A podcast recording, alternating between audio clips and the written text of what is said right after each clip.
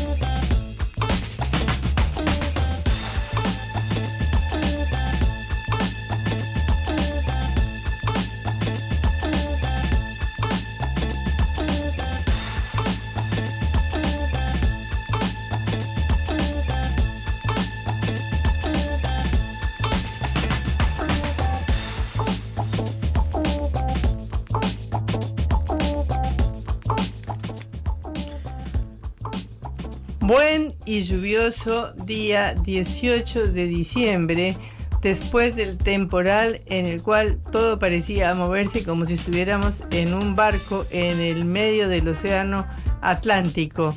¿Qué tal? Eh, soy Patricia Lee y Juan eh, en Cara o Seca, el programa de la Agencia Internacional de Noticias Sputnik. ¿Cómo viviste el temporal, Juan?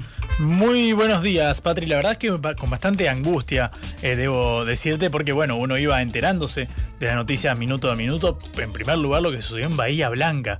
Más de 13 muertos en aquella en localidad de la provincia de Buenos Aires. Lo cierto es que fue muy, muy angustiante ver las imágenes en vivo, porque claro, mediante las redes sociales, como ha cambiado tanto la manera de, de informarse, ya le ganaban por mucho a los medios de comunicación. Entonces, uno iba sabiendo de minuto a minuto cómo, cómo llegaban estas imágenes realmente muy preocupantes. Bueno, un saldo de, de 13 víctimas eh, fatales fue. eh, y le- la imagen de ver edificios que se movían, ver sillones que salían volando. Ver el eh, avión, ¿viste? Aquí en el aeroparque. en el el aeroparque avión. los aviones que se movían, se deslizaban sobre la pista. Sí. Era realmente preocupante. Bueno, después, por supuesto, esto llevó a, a Buenos Aires. A mí me agarró el sábado a la noche. Había salido a comer con amigos y cerca de la una de la mañana decimos, che, volvamos porque estaba previsto que para las dos llegara con todo a la ciudad de Buenos Aires. Llegué, cerré las ventanas, no sé qué, entré las plantas y traté de pasar el invierno eh, como podía. Eh, pero claro, en la madrugada, imagínate que el ruido despertó a unos cuantos Total. vecinos, alarmas de autos. Eh, no, no, fue, fue realmente muy, muy angustiante y bueno, por supuesto también en el conurbano bonaerense se repartió. sigue sin luz, yo no sé si sigue sin luz todo el norte del país, pero ayer estaba sin luz. Hubo un corte en el norte del país. Jujuy, es decir, total. y más de 150.000 usuarios continúan sin energía eléctrica acá en el área metropolitana de Buenos Aires, sobre todo en el conurbano. Y no Eh, funcionan bueno, los trenes. Bueno, por eso es, ha sido un desmadre absoluto, bueno, obviamente un cataclismo, nadie, na- nadie, va, en verdad sí, se vio venir, de hecho viste que el Servicio Meteorológico Nacional advirtió de esto, puso la alerta eh, naranja, bueno, parece que no fue Nadie del todo le creyó. Eh, y bueno, hubo una fiesta, la fiesta Brecht, que yo he ido en alguna oportunidad, es una fiesta muy conocida, que no se suspendió y de hecho tiene eh, un eh, emblemático eh, animalito, no me acuerdo si es un eh, chanchito, un, un león, no sé qué es, gigante que se lo vio moverse por el viento. Cayó el escenario, casi podría haber matado a alguien, digo, podría haber caído sobre una persona, pero sí, lo cierto es que el temporal fue la- la- sin duda la noticia eh, del fin de semana, la noticia trágica, por supuesto, eh, pero ya 14 personas han, han fallecido y sin lugar a dudas Y sigue lloviendo, porque si estuviera bien, todo bárbaro, pero sigue lloviendo. Sí, bueno, ahora ya es una tormenta, entiendo bueno, algo más. eh, ahora ya no pasa nada, está lloviendo simplemente, pero digo, en el resto del país, no, hay amenazas amarillas, naranjas, no sé de qué colores, en distintas provincias, es decir, sigue siendo un, un grave problema meteorológico. Sí, por supuesto. De hecho, esto que decíamos se, se veía venir. De hecho, el viernes, si no me equivoco, ya el servicio meteorológico dijo es, es una alerta naranja la que corre sobre todo para la región centro del país. Por eso llegó desde el sur de la provincia de Buenos Aires y fue ascendiendo hasta llegar al menos acá al área metropolitana. Pero sí, sin lugar a dudas, esa es una de las noticias de, de este día. Bueno, y después tenemos eh, una noticia eh, que sería para que vos la presentes, Juan. La de las elecciones en Boca, Patri, Claro. porque, eh, claro, Juan Román Riquelme ganó y será el nuevo presidente del club Ceneice. Invirtieron la fórmula y va Jorge Amor Amial, el actual presidente saliente, podemos decir, como candidato a vice. ¿Pero por qué es importante esta elección? Bueno, por lo plagada que estuvo del voltaje político que le adjudicó el hecho de que Mauricio Macri, el expresidente, fuera de candidato a vice en la fórmula opositora con Andrés Ibarra, fórmula que sacó eh, cerca del eh, 30% de los votos, 35% si no me equivoco, y eh, bueno, Riquelme el oficialismo ganó con el 65%. Sí, paliza. Pero claro, una elección que fue muy judicializada, ¿recordás? Sí. De hecho, 13.000 socios tuvieron que votar en mesas observadas por la justicia. La diferencia fue de algo más de 14.000 votos, con lo cual, e incluso si esos votos hubiesen sido eh, tendenciosos o lo que fuera, ni siquiera alcanzaría para revertir la, elección. Y también por el hecho de que Javier Mirey, en medio del temporal, ayer lo primero que hizo fue ir a votar al barrio de la Boca, la bombonera, y al césped del campo eh, de juego. Luego de ahí, obviamente, tomó el avión para la reunión con Axel Kicillof, Patricia Burrich, eh, Luis Petri, todo el armado del gabinete en, en Bahía Blanca. Pero claro, el hecho de que fuera el mismo presidente de la nación en medio de un temporal en su primera semana de gobierno, por supuesto que le dio una mayor carga a unas elecciones que fueron las más concurridas de la historia del fútbol argentino. Más de 43.000 eh, no, no personas. llegaron a batir el récord de Barcelona. que eran 50.000 efectivamente, eh, pero, Pero claro, es impresionante. y ya las de 2019 han sido las más eh, votadas y ahora se volvió a romper eh, aquel récord. Están los dos, dos elecciones de Boca están entre las 10 con más asistencia en la historia del fútbol profesional para obviamente unas elecciones presidenciales, así que también hablaremos de eso, pero Patri, yo no te quiero hablar de fútbol sin mencionar el quizás el aniversario de uno de los días más felices de toda mi vida. Hace un año, un 18 de diciembre del 2022, levantábamos la tercera, nos llenábamos de alegría, eh, nos eh, uníamos en un abrazo colectivo nacional y te digo una comunión que pocas veces eh, vi, la- Nunca. realmente, realmente. Realmente ni en el 86, porque yo estuve en el 86. ¿En el Yo 86? estuve en el obelisco, sí, señor. ¿En serio? ¿Y Eso cómo te fue? gano, ¿eh? Uy, no, pero por supuesto, Yo Patri. estuve en el Vos lo, viste, vos lo viste al Diego levantar la 86. copa. Lo vi al Diego. Lo vi, no, estuve en el 86 cuando le ganamos a los ingleses, en primer lugar. Bien. Y obviamente después cuando se ganó. ¿Pero lo viste desde acá, el mundial? Aquí en Argentina, en el obelisco. En el obelisco no, no, no estaba en Colombia, Uy. en ningún lado. Estaba aquí en Argentina. Bueno, imagínate, eh, yo, claro. no- Caminando obvia- por toda la calle Corrientes hasta llegar al obelisco. Bueno, la imagen del video viralizado de una bicicleta que va Ah, paseando ahora. por el obelisco, por la avenida Corrientes, y de un año. repente se empiezan a escuchar los, Los gritos, los festejos, la gente saliendo. Bueno, fue realmente impresionante, sobre todo porque, claro, habían pasado 36 años del último título eh, mundial. Yo nací en el 97, no vi nada, ni siquiera una Copa América Bueno, había visto. Imagínate. Y la yo el 86, te gano. Claro, bueno, Te por gano, eso. La escaloneta nos regaló todas esas eh, alegrías, así que por supuesto hay Pero que- esto fue mucho superior a lo del 86. Bueno, 5 millones de personas en la calle festejando. La manifestación más grande de la historia argentina desde que yo vivo en este país. ¿Vos dónde viste la final, Patri, del año pasado? Yo no te quiero contar porque es para llorar. Yo la viví, la vi sola en Montevideo. En Montevideo, ¿cómo estaba el clima ahí en Uruguay? ¿Los uruguayos Horrible. hinchaban por Argentina, por Francia? Eh, por Francia se escuchaban muchos gritos. ¿eh? ¿En serio? Sí, sí, sí, era terrible, era para meterse al baño. Yo me metí al baño y me encerré para no oír las finales de los penales porque la gente me gri- gritaba en la ventana. Estaban, pero Era algo horrible. festejaban los goles de, de ¿De Francia? Francia? de Mbappé, Sí. gritaron los tres goles de Mbappé. Sí, sí, no, No sé porque yo me encerré en el baño. no querías que te lo spoilearan, No, no, no, no, no, aparte no podía resistirlo, digamos. No, por supuesto, los por tres supuesto. goles de Mbappé, aparte, y, la- y los cinco, y los cinco finales digamos. Taquicárdico. No, no, no, no, no, la cosa- partido. Qué manera vi- de sufrir. Igual viste que hay, hay una cosa ahí melancólica del tango, podemos decir, que es que si no se sufre no vale. Uno No, no, necesita no, sufrir. No, bueno, pero eso fue demasiado sufrimiento. Para yo, nunca he visto una mundial, un mundial, eh, una final de un mundial así de sufrida. Bueno, puede ser la de con Alemania en Italia, pero Sí, no, no tanto. no, pero un 3, un 3, 13, sobre todo con, sí, con un 2-0, hat-trick. empezar 2-0. Empezar faltando 2-0 y 10 terminar minutos. así. No, no, no. Yo no ay. Bueno, Patri, pero se me pone la piel de gallina, te Bueno, digo. Eh, pero yo te digo, hablaría 26 horas seguidas del triunfo de, de- de tremendo, la Argentina tremendo y del hecho de que. Messi la haya ganado. Lo hablábamos con Hernán Casiari, el director de la revista Mm. Orsay, que justamente guionó la película Muchachos, que podemos ver Sí. en los cines. Ese camino del héroe, por Dios, qué, qué, qué- qué lindo. Bueno, Es nada, vamos a hablar de eso también, por supuesto, con entrevista Es con un hecho. hombre que sabe mucho, no solamente de, de- de- de fútbol y de historia de la selección, sino también de la carga política de las elecciones de Boca. Vamos a hablar de los dos temas porque empezamos por Claro. otra punta, por otra lista. Bueno, Pero ambos bueno, son temas extra hoy y fundamentales de la eh, agenda nacional.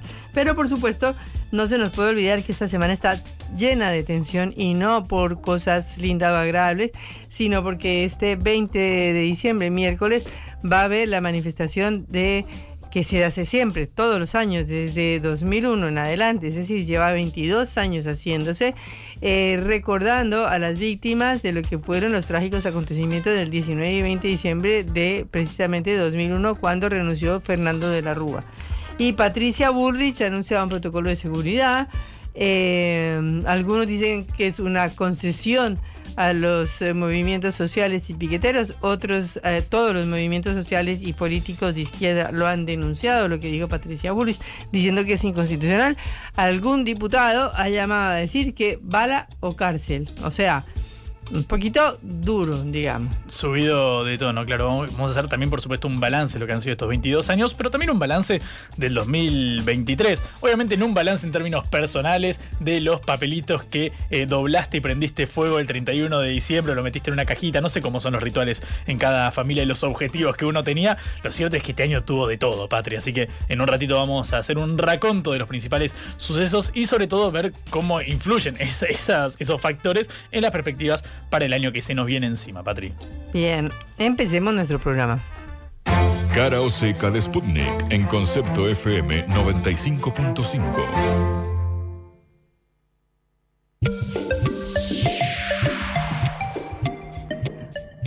Estamos en la antesala de la manifestación del 20 de diciembre eh, que eh, ya ha suscitado una tensión muy grande eh, porque Patricia Bullrich, la nueva ministra de Seguridad o ministra de Seguridad por segunda vez, eh, después de que eh, había sido la ministra de Seguridad de Mauricio Macri de 2015 a 2019, eh, anunció un protocolo para precisamente la movilización y que ha despertado fuertísimas críticas de parte de partidos y movimientos sociales por considerar que es anticonstitucional.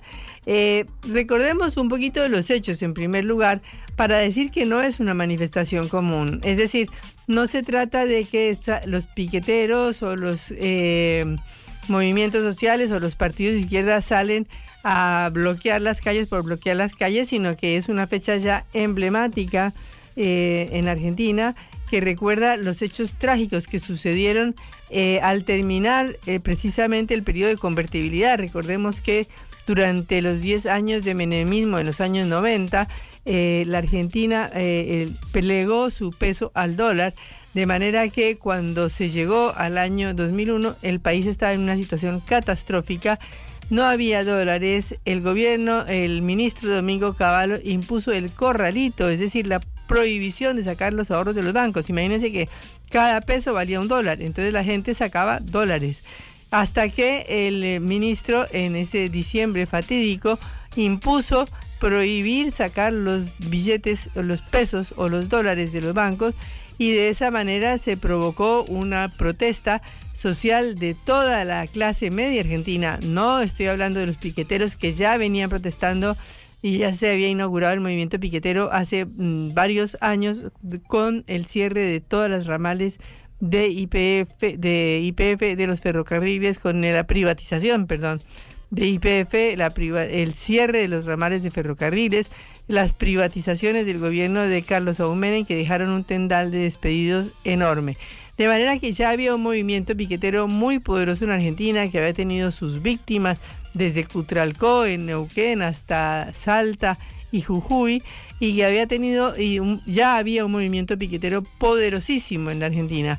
Pero ese 19 y 20 de diciembre se sumó lo que fue decisivo para la caída del presidente radical de la Alianza, en ese momento Fernando de la Rúa, que fue la protesta de la clase media con los tremendos cacerolazos que se dieron en toda la ciudad de Buenos Aires y en todo el Gran Buenos Aires y en todas las grandes ciudades argentinas por la protesta de que habían confiscado los ahorros de todo el país. O sea, fue una protesta a la cual aparte del movimiento piquetero que ya venía actuando, se sumó eh, la clase media argentina con los cacerolazos y se sumó la CGT con un paro general, provocando así el final de ese gobierno. Pero eh, recordemos que el desempleo llegaba al 30% en ese momento, es decir, estaba en un momento de crisis como muy pocas veces se ha vivido en Argentina, quizás como solo ahora, eh, haciendo comparaciones, se puede decir que ha vivido desde entonces el país. Eh, de manera que en ese escenario, con esa moneda que ya no se podía conseguir, eh, con el 97% de la deuda, por supuesto, en dólares, con el FMI que no dio ayuda ni asistencia al gobierno de Fernando de la Rúa, porque ya opinaba que estaba absolutamente caído, pasó el estallido en las calles, donde miles de personas marcharon a la Casa Rosada ese 19 de diciembre por la noche al grito de que se vayan todos, que no quede ni uno solo. Fue el grito de, emblemático de ese año y resulta que el gobierno de Fernando de la Rúa no tuvo peor idea que reaccionar con el estado de sitio y la represión policial matando 38 personas entre el 19 y el 20 de diciembre. Esto no se había visto desde la dictadura. O sea, el gobierno de la Alianza, el gobierno de Fernando de la Rúa, el gobierno radical, provocó en 38 muertos durante las protestas terribles alrededor de la Plaza de Mayo. Todavía uno camina por la Avenida de Mayo, acá nomás a dos o tres cuadras, y ve las placas de las personas que cayeron esos días en eh, la ciudad de Buenos Aires, en el centro de la ciudad de Buenos Aires, en los alrededores de la Plaza de Mayo.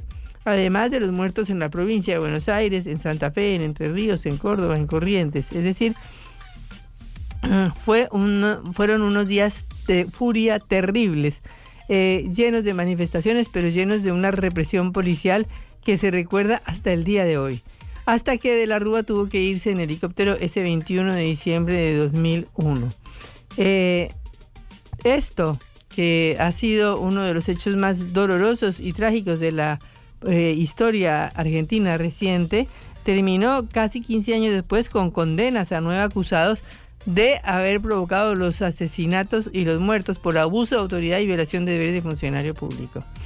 Esto era lo que pasaba hace eh, en el año 2001, o sea, hace 22 años.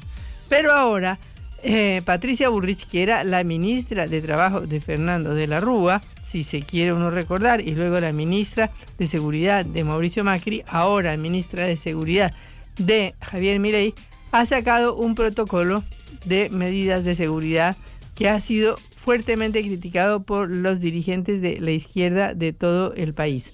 Es que el eh, protocolo, que ha sido respaldado por el gobierno, eh, ha despertado fuertes reacciones, incluso hasta de personas que uno no eh, pensaría que podían eh, ser eh, críticas del protocolo, como y directos asesores o personas que han estado muy vinculadas a Patricia Burrich, planteando que el protocolo anuncia que no se permitirán cortes de calles y carreteras ni bloqueos a empresas como forma de protesta social, es decir, pretenden que la gente, si es que hay 50 mil personas o 40 mil o 30 mil este miércoles, marchen por las veredas, lo cual es absolutamente imposible.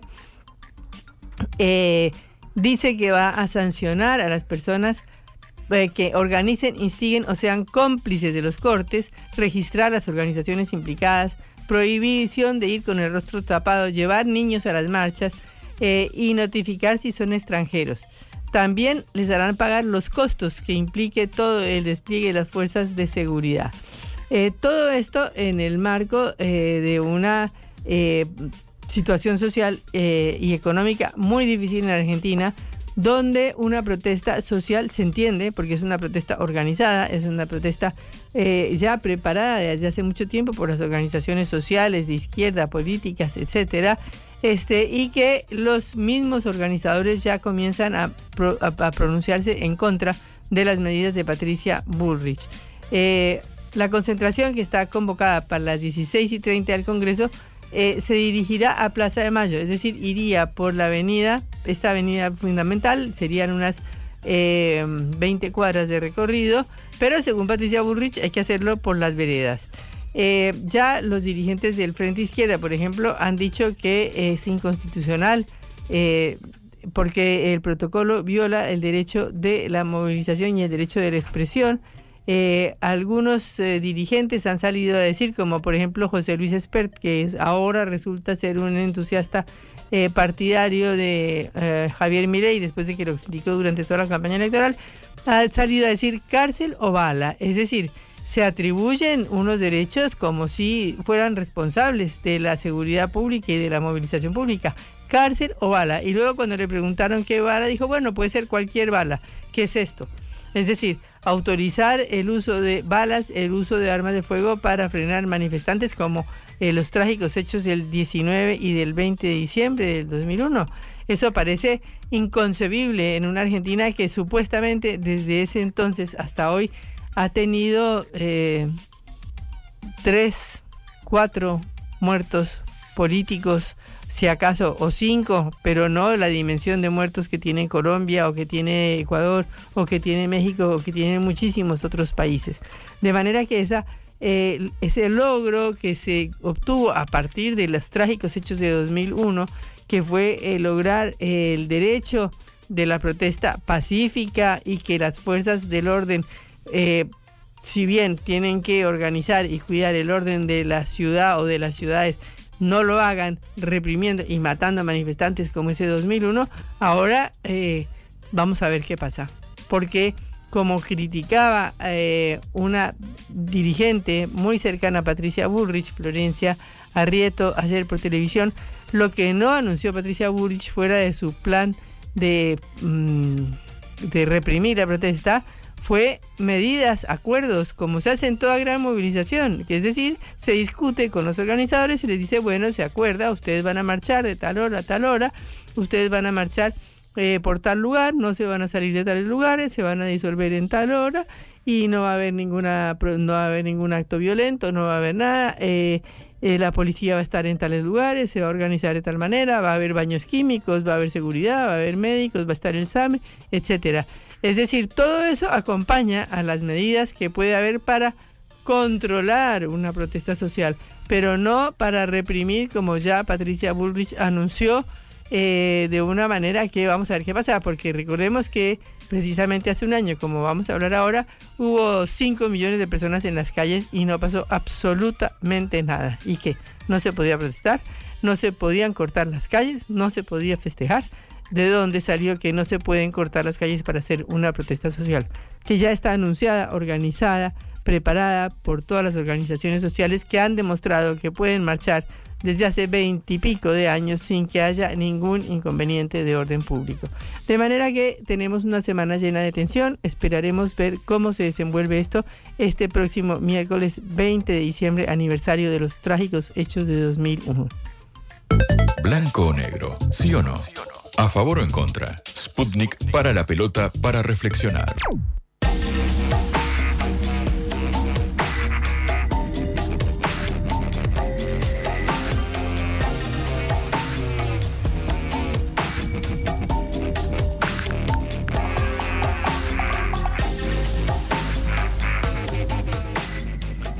2023 ha sido un año eh, lleno de acontecimientos políticos internacionales y bueno, como suele suceder en estas fechas, empezamos a hacer algunos balances de lo que sucedió en nuestro país, de lo que sucedió en la economía, de lo que sucedió en el mundo y de los hechos más importantes.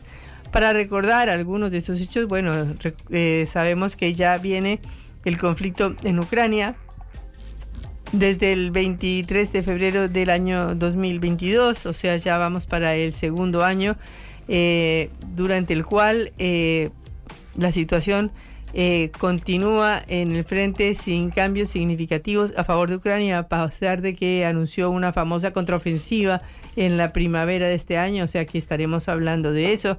Estaremos hablando, por supuesto, de los acontecimientos desplegados a partir del 7 de octubre en Israel, cuando jamás penetró en territorio israelí, eh, mm, asesinando a 1.200 personas y tomando 240 rehenes, de los cuales aproximadamente 120 todavía continúan eh, en su calidad de rehenes. Hablaremos de lo que pasó ayer en Chile, ¿no? Porque eh, otra vez Chile ha vuelto a rechazar un nueva, una nueva propuesta constitucional. Primero rechazó la izquierda, ahora rechaza la de derecha.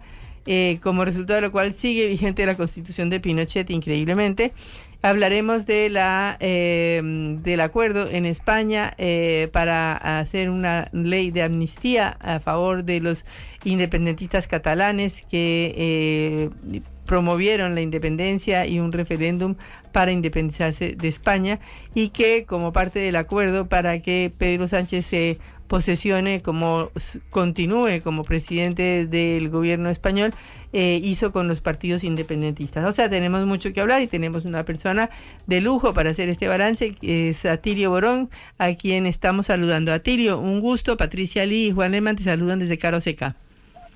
¿Qué tal? Buen día, ¿cómo les va? Muchas gracias por la llamada. Eh, bueno, Atilio, hemos tenido un año como siempre, eh, no sé cuándo, se puede decir que sea un año tranquilo, pero tenemos varios hechos que yo quisiera que nos comentes un poco. Primero, eh, tenemos Ucrania, que fue, digamos, el telón de fondo de todo lo que pasó en el año, y quisiera que nos digas cómo ves la situación en el conflicto. mira, la situación la veo, evidentemente se ha producido una estabilización creo que la contraofensiva que tanto se pregonó y que la, prensa occidental exaltó como una movida maestra, una jugada maestra en el arte de la guerra, fue un fracaso absoluto, ya reconocido por los propios analistas ucranianos. Eh, creo que ya se está hablando este, en, en, muchos medios, sobre todo en Estados Unidos, muy vinculados al establishment norteamericano, de un acuerdo tipo Land for Peace, este, o sea, tierra por la paz. Y esto quiere decir, en otras palabras, el reconocimiento del eh, el reconocimiento del proceso de incorporación de aquellos territorios históricos rusos a Rusia, todo el Donbass hasta llegar a la península de Crimea. Y bueno, de lo que se trata es de ver un poco las condiciones bajo las cuales quedaría Ucrania, que tiene que tener garantizado una salida al Mar Negro, pero me da la impresión de que esto ya es un tema prácticamente resuelto, ¿no? Este, Estados Unidos no creo que esté en condiciones de aportarle los 80 mil millones de dólares que Zelensky está pidiendo, y aún aunque los aportara, eso no creo que modifique el curso de la guerra, la, superioridad militar, eh, no solamente en equipo, sino en hombres, en entrenamiento, en concepción estratégica de Rusia ha sido notable a lo largo de todo este tiempo.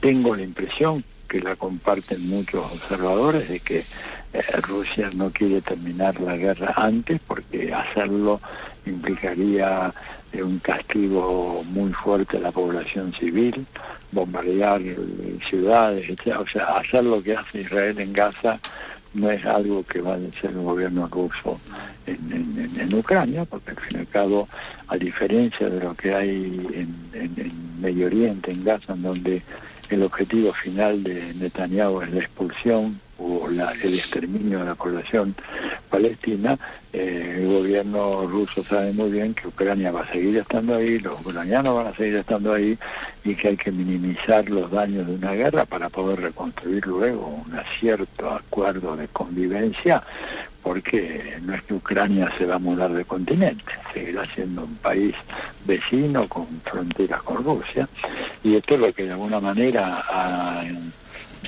de alguna forma de lo que podría ser una estrategia mucho más agresiva y brutal eh, que sería la de que la aviación rusa directamente bueno, arrasara con Kiev.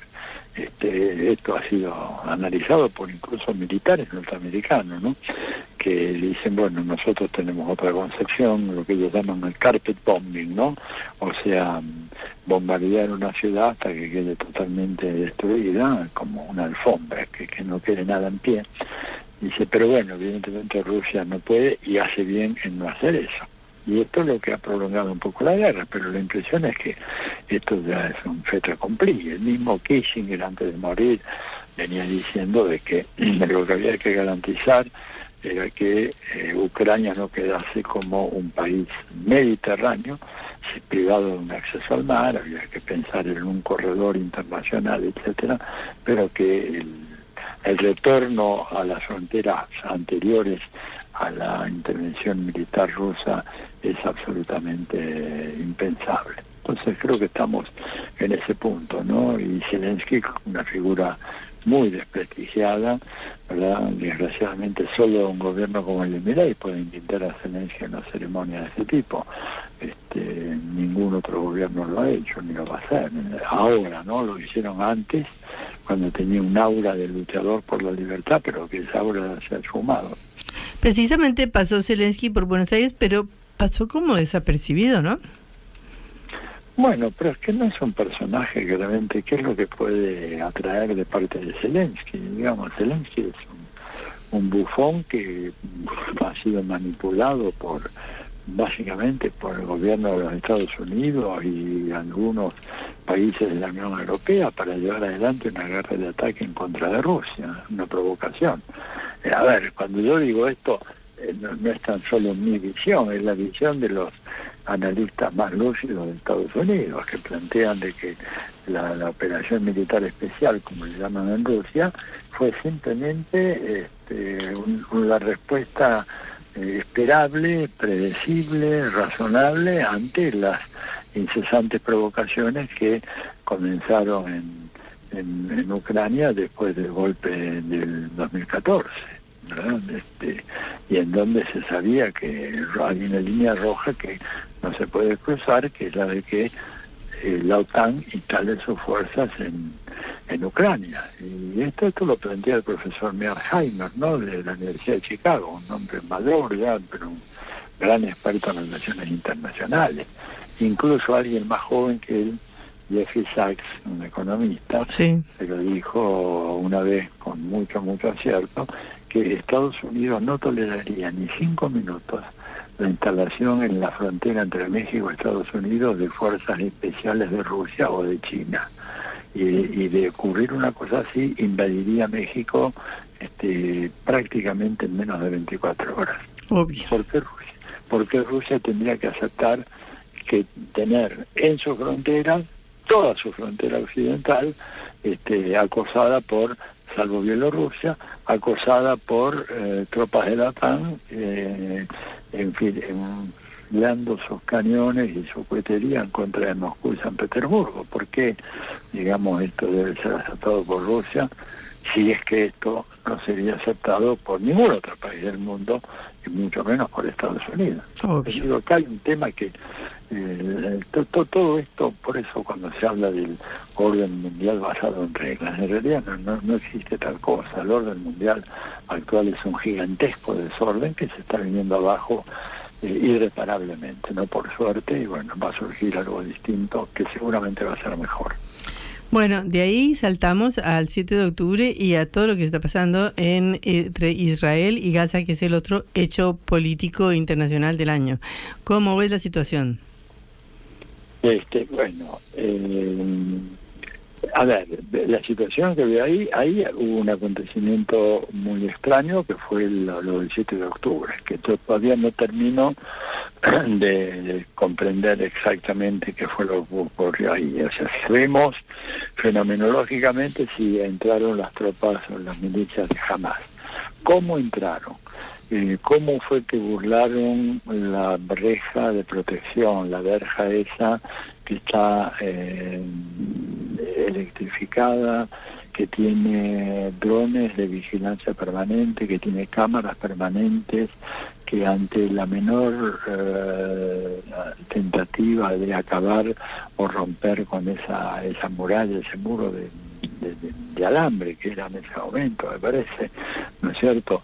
Este, pondría en movimiento los eh, alertas de seguridad y helicópteros de la Fuerza de Defensa israelí llegarían en, menos de cinco minutos al, teatro de los acontecimientos.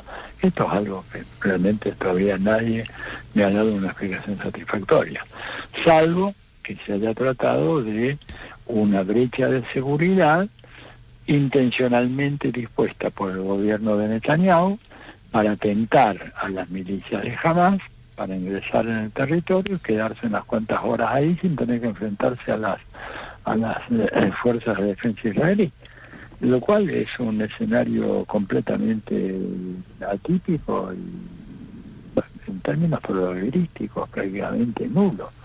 Bueno, pero digamos, ya habiendo pasado desde el 7 de octubre de esto, ¿cómo está la situación hoy en Gaza? Ah, bueno, la situación en Gaza, tenemos un, horrible genocidio en marcha eh, con la absoluta complicidad de la Unión Europea y el gobierno de Estados Unidos, que han boicoteado toda tentativa de aprobar en el Consejo de Seguridad un alto al fuego, un acuerdo humanitario, permitir que llegue ayuda para para Gaza. Lo, lo, lo, que está ocurriendo en Gaza, de verdad, este, rememora los peores momentos, los más salvajes y brutales del régimen nazi en Europa. Este, y es, por lo tanto, absolutamente imperdonable. Bueno, hay una crítica interna muy fuerte en Netanyahu, sobre todo después de que el ejército israelí acaba de matar a tres rehenes, ¿no? Sí, y bueno, y, después se descubrió de que eh, esos famosos muertos en el festival musical, resulta que los quienes los habían matado habían sido, por lo menos, no sé si todos ellos, pero una parte de ellos habían sido eh, tropas, eh, drones o helicópteros de la Fuerza de Defensa israelí. O sea, hay todo un episodio ahí muy, muy extraño que puede ser una trampa. Yo digo, en, en la doctrina militar norteamericana, este, hay, una operación que, se llama Nordwoods, ¿no? O sea, bosques del norte, eh, así, así la bautizaron, este, que, que fue pensada originariamente a partir de la experiencia de Pearl Harbor. Pearl Harbor es un caso claro de una operación en donde el gobierno de Estados Unidos, sabiendo que iba a haber una masacre de su propia tropa, eh, se eh, abstuvo de avisarles y permitió que los japoneses cometieran las atrocidades que cometieron en Pearl Harbor. Con lo cual ellos lograban entonces un cambio en de opinión pública norteamericana que autorizaría el ingreso de eh, Estados Unidos en la Segunda Guerra Mundial. Esa, esa, ese tipo de estratagema la intentaron aplicar nuevamente cuando, cuando la crisis de los misiles en, en octubre del 62 en, en Cuba este, y le presentaron el plan a, John F. Kennedy y a Robert McNamara, que era el secretario de Defensa, el jefe del Pentágono. Y el plan consistía en organizar un autoatentado por parte del gobierno de Estados Unidos, tropas mercenarias o grupos paramilitares o incluso mafiosos a sueldo que hicieran una este, matanza en algún sector de, Miami, ¿verdad? Una matanza indiscriminada que les quedaran 80, 100, 150 personas, con los cuales se esperaba crear un sentimiento de indignación, de rabia y deseo de que le pediría al gobierno de Kennedy invadir inmediatamente Cuba. Ahora, Ah, buen tacto, ni, ni, Kennedy ni McNamara aceptaron eso claro. y, la operación no se produjo. Lo que me pregunto es si esto no es lo que hizo eh, Netanyahu, que es un hombre que tiene principios muy, pero muy eh, discutibles, para decirlo suavemente. Cambiando de continente, eh, tenemos otros dos hechos importantes. Uno ha sido este cambio de gobierno en España, o no cambio de gobierno, eh, porque continúa Pedro Sánchez, pero a un costo altísimo porque ha tenido que hacer unas enormes concesiones a los independentistas, eh, bueno, catalanes, vascos, gallegos, pero fundamentalmente a los catalanes y fundamentalmente a Junts, el partido de Carles Puigdemont, que fue el principal organizador del referéndum eh, de, no sé, de independencia que se vivió en Cataluña y por el cual ahora hay una ley de amnistía en discusión en el Congreso para amnistiar a todos los que participaron en ese referéndum, hasta los profesores que abrieron los colegios. ¿Cómo ves tú eh, la situación en España? Mira, la veo eh, sin ser yo un experto en la política española, pero veo que, bueno, Sánchez ha logrado sortear una amenaza muy, muy fuerte, el peligro de un gobierno de la extrema derecha española, que realmente hubiera sido este, una pésima noticia para nosotros acá en América Latina, incluso en el mismo continente europeo. Este, eso me parece que es un dato muy importante, no podemos soslayar la importancia que tiene evitar que los grupos de una extrema derecha, neonazi, franquista, eh, xenófoba, bueno, que tiene un catálogo de cuántas cosas malas puede hacer un partido político, lo reúne Vox y sus aliados, este, creo que España tiene que empezar a reconciliarse con la idea de que es un Estado plurinacional y que tiene que redefinir, tiene que redefinir este, la política en relación al País Vasco, a Cataluña, a los galegos, ¿verdad? Me parece este, que este, bueno, está esa situación ahí eh, y, es claro que es muy difícil porque hay una España tradicional muy muy fuerte que no quiere saber nada. ¿eh? España una o roja, ¿no? Es un viejo tema del, fascismo este, y del, franquismo. Eh, y bueno, habrá que ver ahora este, si logra Pedro Sánchez a poner en marcha esas políticas que creo que de alguna manera son las que corresponden. O sea, yo, yo creo por otra parte que, por ejemplo, la, la autonomía, la independencia del País Vasco o de Cataluña no tiene mucho sentido en un mundo como el de hoy, ¿verdad? Este, porque además la, la, integración económica entre esas dos entidades con el resto de España es fundamental y es altamente beneficiosa. Eh, evidentemente que no lo es en términos de cuestiones políticas, autonomía, autogobierno, y ahí es donde el, gobierno de Madrid tiene que hacer las concesiones necesarias porque hay muchos elementos favorables a una eh, permanencia de esos dos mm, países, de esas dos nacionalidades en el contexto español. Este, sería muy difícil qué hace Barcelona, Cataluña sola en el contexto de la Unión Europea. En primer, lugar, difícilmente la acepten como miembro de la Unión Europea. En segundo lugar, va a estar sometida a una serie de restricciones, impuestos, cuestiones de circulación de personas, etcétera, lo mismo el País Vasco. O sea que incluso desde el, punto de vista les conviene quedarse en España, quedarse en España pero gozando de un grado de autonomía mucho mayor, acabando con un centralismo que en algunos temas, no en todos, ¿verdad? En algunos temas un centralismo demasiado marcado eh, a favor de Madrid. Este, pero yo no, no, no, le veo otra. Estuve en algún momento jugando con la idea de hablar con algunos amigos catalanes de una independencia de ellos absoluta, como un país distinto. Bueno, llegamos a la conclusión al cabo de dos horas de charla de que eso era inviable. Eh, a ver, desde que no tendrían ni siquiera cómo organizar un, un torneo atractivo de fútbol, que es una Sí, sí, solamente el Barcelona. ¿Qué sería un, un, torneo donde jugarían el Betis contra el Barcelona? Mm. No, digo, no, no tiene sentido. además, creo que este, a España, eh, al resto de España les conviene que se queden adentro, pero sobre todo a los catalanes les conviene quedarse adentro consiguiendo algunas concesiones muy importantes y creo que la van a poder conseguir. Lo mismo el País Vasco, ¿verdad? Porque cuando uno va al País Vasco, yo he ido a Cataluña, no es que está viendo una región deprimida como puede llegar a ser La Mancha o Extremadura en España. Está viendo una región. Sí, son sectores desarrollados. Es, floreciente, hiperdesarrollado, con un, cierto rasgo que a mí me preocupa de una actitud medio racista, ¿no es cierto?, en relación a otros eh, sectores de, y a otras provincias o regiones o a los nacionales de otras partes de España, ¿no?, que los miran un poco... Sí, no son las provincias más pobres, sino las más, las más ricas. Precisamente. Exactamente. Que entonces cuando llega un andaluz lo consideran un ciudadano de segunda, como africano. un sudamericano. Este es un africano, esta es la realidad. O sea, pero bueno, yo creo que España en ese sentido va a poder encaminarse. Me parece que eh, es imprescindible una redefinición de todo aquello en España, ¿verdad? No, creo que tiene que haber un grado de autonomía mucho mayor y eso no va a conspirar en contra de una España de carácter más federal. Por supuesto, esto va a chocar contra sectores retardatarios que no, no quieren eso, pero bueno, es parte del desafío, ¿no?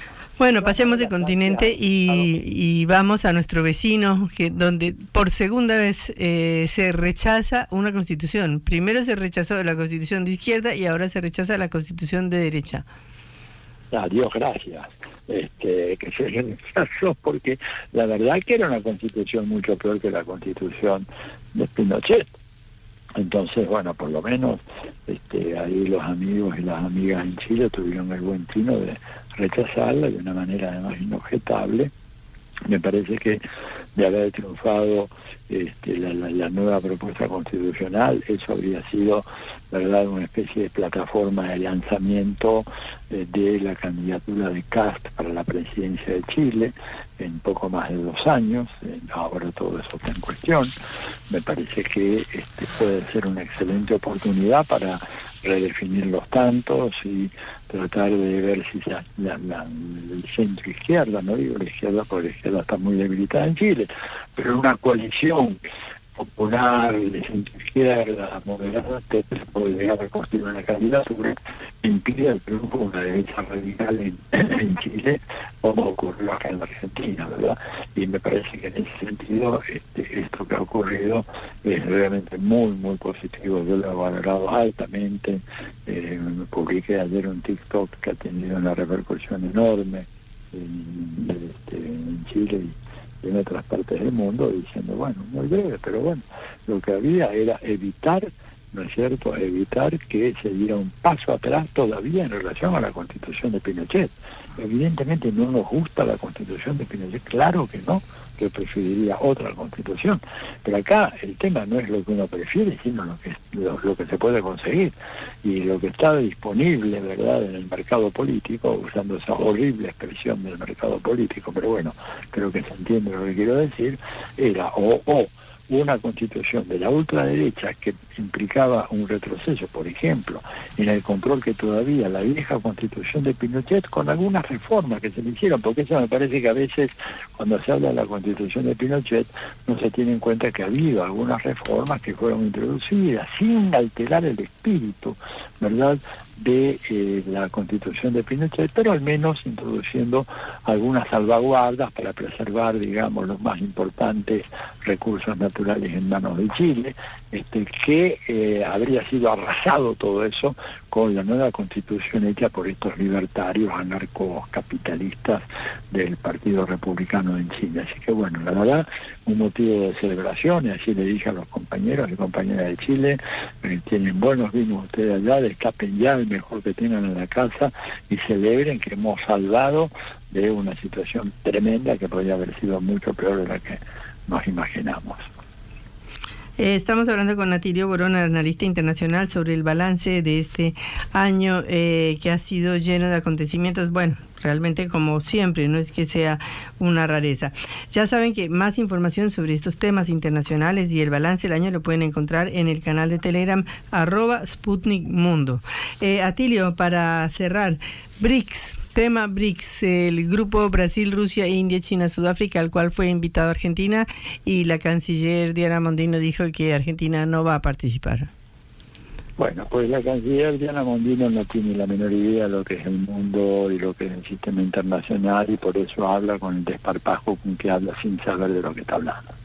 Lamentablemente es una oportunidad que la Argentina puede perder, no la doy todavía por perdida, creo que en algún momento va a haber algún tipo de revisión de esa política estúpida, ignorante que propone el gobierno argentino a partir de una, especie de fanatismo ideológico eh, en donde como está eh, China, como está Brasil, que son conceptuados por el presidente Milei como dos gobiernos comunistas, lo cual habla de un, este, este, desvío, ¿verdad? de una distorsión en la capacidad de análisis este, fenomenal, sobre todo en el caso de Brasil, ¿no es cierto? Brasil es un país que está gobernado por una coalición, en donde el vicepresidente de Brasil es, fue nada menos que este, Gerardo Almín, es que fue el artífice del proceso de destitución de Dilma Rousseff en el año 2016, una alianza contra natura que tuvo que hacer Lula para contener al monstruo de Bolsonaro.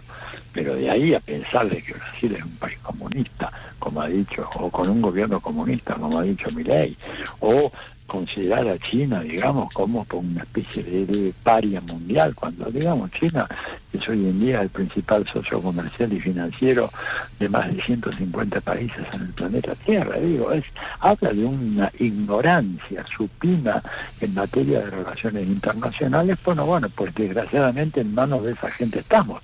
Ahora, yo quiero creer de que en algún momento, este, de cuando se les pase este fervor ideológico, eh, bueno, eh, los grandes grupos económicos que tienen grandes negocios con China van a introducir un baño de sobriedad y decirle a esta cancillera que realmente el BRICS para nosotros es una oportunidad de oro, así que más vale que la aprovechemos, ¿no es cierto? Tiene un banco muy poderoso en el cual podemos conseguir préstamos y financiamientos a un costo muy inferior al que tenemos que pagar al Fondo Monetario Internacional o a la banca internacional.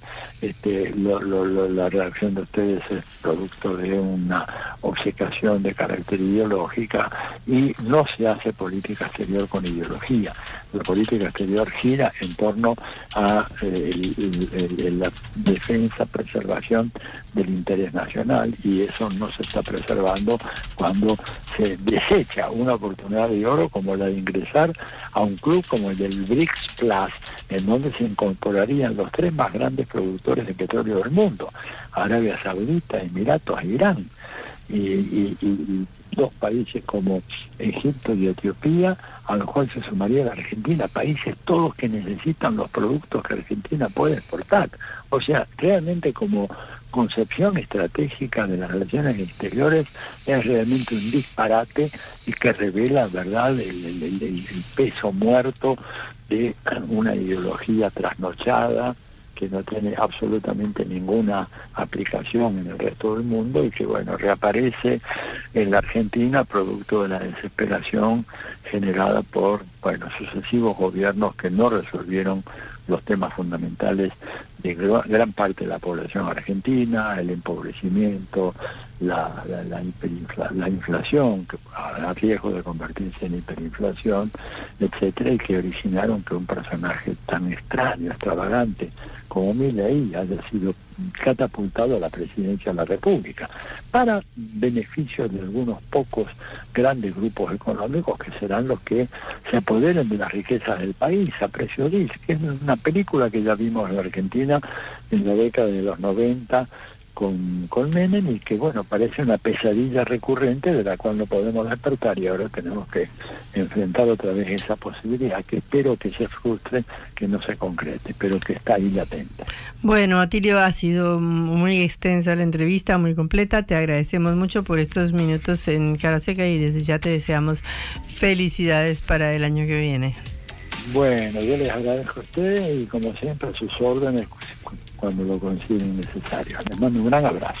Bueno, muy amable. Era Atilio Borón, analista internacional, haciéndonos este largo repaso de lo que ha sido este año de noticias internacionales. Cara o seca. En el lugar del mundo que estés. En el asentamiento más remoto de todo el planeta. Está Concepto. Una sola voz uniendo a toda la Argentina. En tu casa, en el auto, en tu celular. Somos Concepto 955.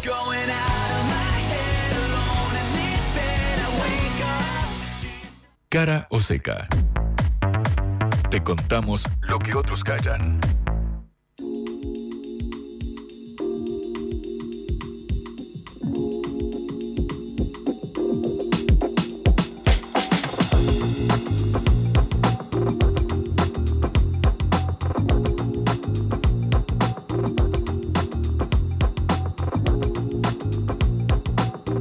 Habló el ministro de Economía, Luis Caputo. Efectivamente, Patri, en una extensa entrevista en eh, La Nación Más, Luis Toto Caputo volvió a dar eh, una nota esta vez. Claro, se refirió a distintos temas que hacen, por supuesto, la agenda informativa cuando uno se fija en la macroeconomía, en bueno, el déficit fiscal que el gobierno pretende ahora eh, corregir con este sablazo, básicamente, en materia tarifaria. Y se refirió primero a lo que sucede con la energía, justo que hablábamos de los cortes de luz que hay en el norte del país y que están empezando a resolverse paulatinamente y que en el área metropolitana de Buenos Aires, según acabo de preguntar a un eh, colega, sobre todo en la zona sur del conurbano, afecta todavía a más de 120.000 personas reportadas. Esperemos que se vaya resolviendo con el correr eh, de las horas. Bueno, Caputo habló sobre la quita de subsidios a la energía. Atención, porque así como en el transporte, en el colectivo, eh, dijo el ministro de Economía que sería de forma escalonada, es decir, que el primero de enero no se quitaría el 100% de los subsidios, sino que sería algo más gradual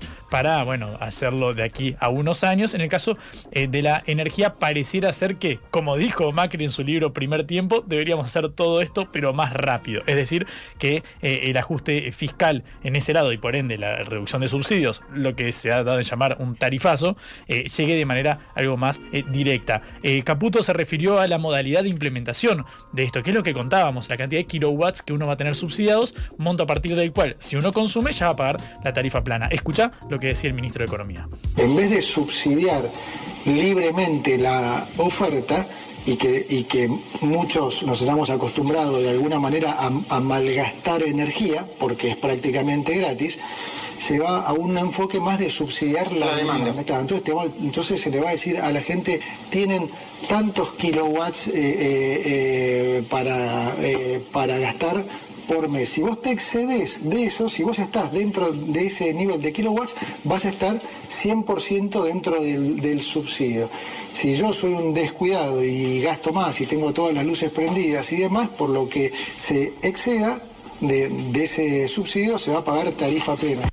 Bueno, ahí la, explicación eh, más técnica, digamos, de la implementación de este subsidio. Hay quien dice que todavía va a mantenerse eh, la segmentación tarifaria, porque por supuesto la idea sería que no pagaran eh, más quienes, perdón, que quienes menos tienen, digamos. ¿Te recordás que en la época de Martín Guzmán con Alberto Fernández en la presidencia se hablaba, bueno, de este subsidio pro rico que denunciaba Guzmán contra un sector de, sobre todo del área de energía, principalmente Federico Basualdo, que estaba en contra de esta segmentación. Bueno, de hecho, Guzmán en un momento, el exministro de Economía, terminó pidiendo la cabeza de eh, Basualdo, que dijo que no, no renunció. Y bueno, obviamente todo esto derivaría en una deslegitimación del poder del ministro Guzmán, que bueno, luego terminaría yéndose ahí a mediados de 2022. Caputo también eh, habló sobre, bueno, uno de los temas más sensibles quizás cuando uno piensa en un ajuste fiscal, que es lo que sucede con los jubilados. Eh, jubilados que, claro, recordemos, tuvieron un cambio en la fórmula de movilidad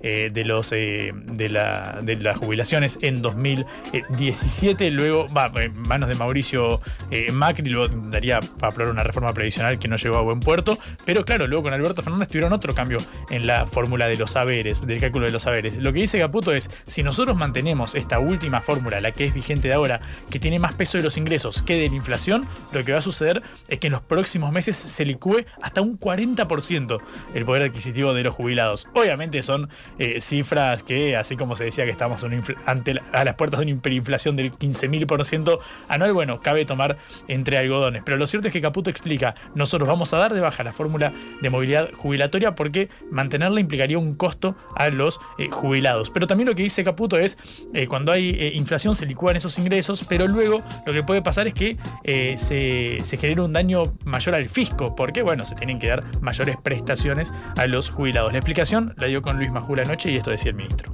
Sobre un nivel de los jubilados que ya está bajo, si seguíamos con esa fórmula, los jubilados hubieran perdido poder adquisitivo más o menos en los próximos meses en un 40%. Esa fórmula es muy mala, Luis. Hay que eliminarla, porque como digo, cuando la inflación sube, los jubilados pierden y pierden, que es lo que ha pasado hasta ahora, ha tenido inflación creciente. Cuando la inflación baja, por esa misma fórmula, también se hace muy difícil controlar el déficit, entonces pierde toda la gente. Por eso se está compensando siempre con bonos y demás. La realidad es que la fórmula es mala, entonces saquémosla si la fórmula es mala y pensemos otra. Bueno, en el pensemos otra, claro, la pregunta ahí es eh, lo que pasa en el medio, ¿no? Ese interín entre que se da de baja la fórmula vigente y se implementa la nueva. Bueno, ¿qué va a haber ahí? Básicamente bonos eh, por decreto. Básicamente va a depender del Poder Ejecutivo el monto de las asignaciones, así como Alberto Fernández, recordarás, Patri, para los jubilados que cobraban la mínima, eh, adjudicaba estos bonos básicamente para intentar empatarle a la licuación de ingresos que suponía la inflación con aumentos que eran menores que la inflación, por eso se adjudicaban estos bonos para intentar que no perdieran, por tanto, los jubilados de la mínima, porque claro, lo que sucede con, lo que se dice en términos técnicos es que se achata la pirámide, es decir, los que cobran la mínima tienen los bonos y le logran, logran ganar la inflación, pero el que cobra dos o tres jubilaciones mínimas, que no son multimillonarios para nada, esos son los que terminaron más afectados, podríamos decir, por eh, esta evolución en los saberes eh, jubilatorios. Caputo también se eh, refirió, bueno, mejor dicho, calificó cómo van a ser estos meses. Dijo que lo que se viene, Patri, va a ser duro. ¿No me crees? Escucha. Van a ser meses de inflación dura, eh, o sea, difícil. Eh, pero yo quiero llevar tranquilidad a la gente porque todas las medidas que estamos tomando van a ser para revertir ese proceso. ¿Qué quiere decir eso? Que la inflación va a tender a ceder y que las cosas se van a encaminar. Es la primera vez que digamos que de alguna manera va a tener sentido el esfuerzo que están haciendo. Yo creo que la gente siente que ha hecho esfuerzo durante décadas y todo el tiempo caemos, en estas crisis recurrentes. Eso, como ya expliqué en mi discurso, es porque jamás resolvemos el problema. Siempre queremos atacar las consecuencias y echarle la culpa a las consecuencias porque a la política le conviene seguir gastando básicamente eh, se refiere a eso de echarle la culpa a las consecuencias. A la política le conviene gastar. ¿Viste que, Patri, eh, eh, la, idea de que el ajuste lo paga la política o va sobre la casta o representa más del 50% del recorte fiscal estuvo en pugna en estos días, básicamente cuando uno veía los gráficos difundidos por el propio Ministerio de Economía al momento en que Luis Caputo daba su mensaje grabado. Recordarás en la noche del martes que iba a ser a las, a las 4, luego a las 5, luego las 6, a las 7. Bueno, estuvimos prendidos a la pantalla viendo esa evolución. Bueno, Caputo se refirió finalmente a eh, qué porción de este ajuste va a quedar en manos del Estado y, bueno, cuánto caerá sobre los privados, que es básicamente el poder adquisitivo o eh, la, ganancia, el saldo del rédito de las pymes y las pequeñas y medianas empresas, que son las que más emplean en el país, por otro lado. Bueno, escuchar cómo lo expresaba Caputo, una explicación bastante simple. El 60% del ajuste se concentró en eh, reducción del gasto público, que fue desde la reducción de ministerios, secretarías, eh, autos, eh, transferencias discrecionales a las provincias. Eh, bueno, los aviones de IPF que se Los aviones de IPF, gastos administrativos. Eso constituye el 60%. Como yo siempre digo, yo casi que diría que es más porque yo considero que los subsidios no son tales, son también uso de los recursos públicos para hacer política. Los subsidios al agua, la luz y el gas. El agua, la luz, el gas, son cosas que son cosas que se usan para digamos, para seducir políticamente, pero que, de vuelta, te lo dan por, por un lado y te lo cobran por, por el otro pareciera algo polisémica la idea del ajuste del Estado, porque es cierto, los subsidios, por supuesto, es algo que termina poniendo el Estado todos nosotros mediante los impuestos. Ahora, ese, esa suba de tarifas cae sobre los privados. Una cosa es que se ajuste la cantidad de choferes que tienen los diputados o de asesores que hay en el Senado, por ejemplo, que ahí, bueno, obviamente es una carga del Estado que eh, va, por ese lado, son gastos de la política, como diría eh, Milei. Ahora, llamarlo así a la reducción de subsidios a los que menos tienen no sé si es un ajuste que termina pagando la política o si es básicamente un ajuste que cae sobre los privados. En esa amplia definición es que se inscribe esta explicación de que el 60% va sobre la política. Ahora bien. Mi ley también, ¿no? Se refirió también. Claro, básicamente Caputo habla en, voz de mi básicamente.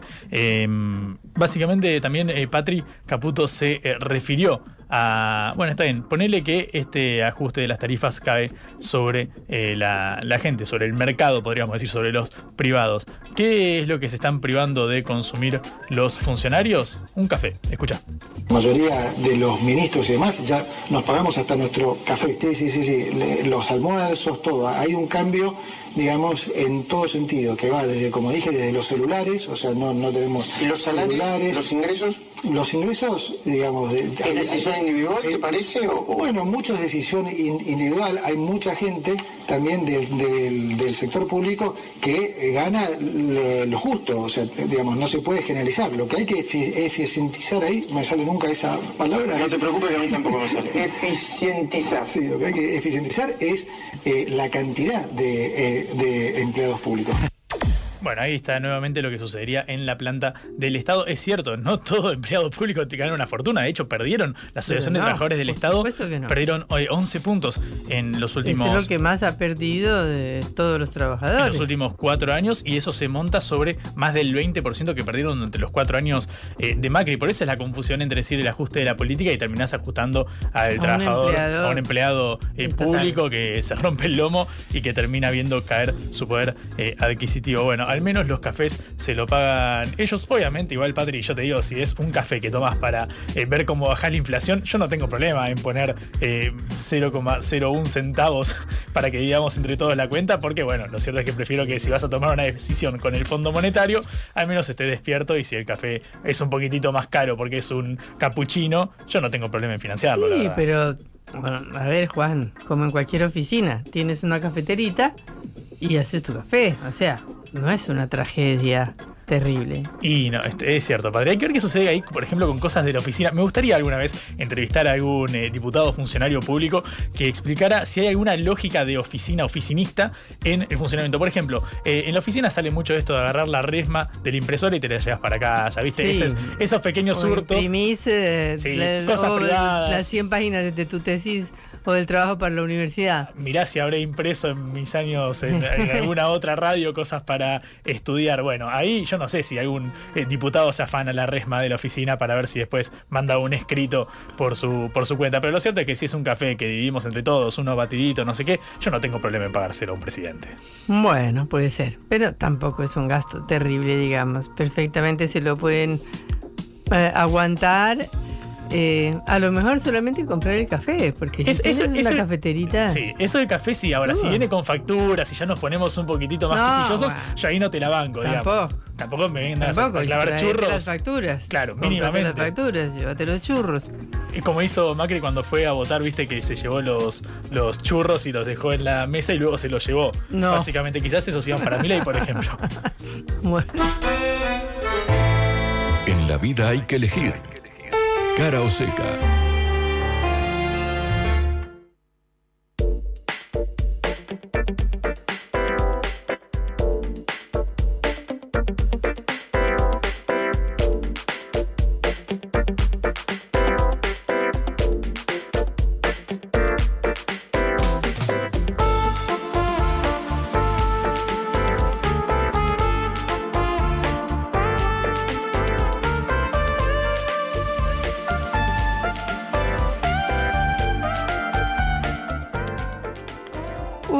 Temas que más preocupa en la sociedad es el problema de los alquileres. Como ustedes saben, el año pasado se aprobó una ley de alquileres, pero esa ley de alquileres parece que no se está aplicando, que no se está cumpliendo y se debe avanzar en una ley para que regule este problema en el Congreso.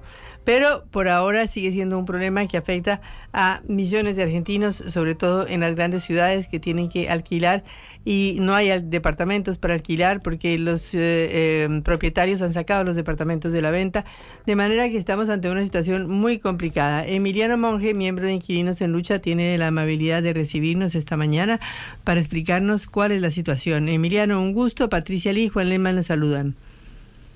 ¿Qué tal? Eh, buen día, ¿cómo les va a todos?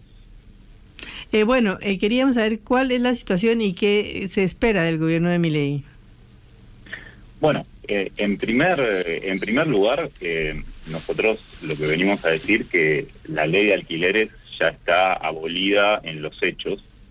porque claramente con este, estos anuncios que son, que son un rodrigazo, efectivamente, porque implican un congelamiento de los ingresos, de jubilaciones, de salarios, y a la vez una suba de precios y tarifas, eh, impulsa un- una situación hiperinflacionaria, una, una inflación arriba del 20-30% mensual, destruye cualquier tipo de convenio social, de contrato que se pueda, que se pueda firmar. Entonces, en los hechos, la, la ley de alquileres está, está abolida.